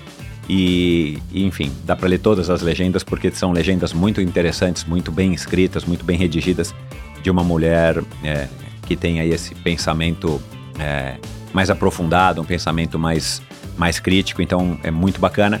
É, de novo, né, eu venho falando isso aqui já faz alguns episódios. 2024 é um ano que eu havia já dito que é um ano é, que vai ser um ano muito especial para o Endorfina e agora aqui então mais uma figurinha é, carimbadíssima aqui para o Endorfina, o a Marina Klink. Então muito obrigado pela sua audiência e não se esqueça semana que vem tem mais um episódio. Valeu. Esse episódio foi um oferecimento da Bovem. Quer reduzir em até 30% os gastos de energia de sua empresa? Fale com a Bovem. Há mais de 10 anos no mercado, é líder na migração de empresas para o mercado livre de energia Com uma equipe especializada e tecnologia de ponta, a Bovem oferece as melhores soluções energéticas para o seu negócio, reduzindo custos sem necessidade de investir em equipamentos. Não deixe sua empresa ficar para trás. Descubra as vantagens de ser livre com a Bovem. Bovem, de energia ela entende.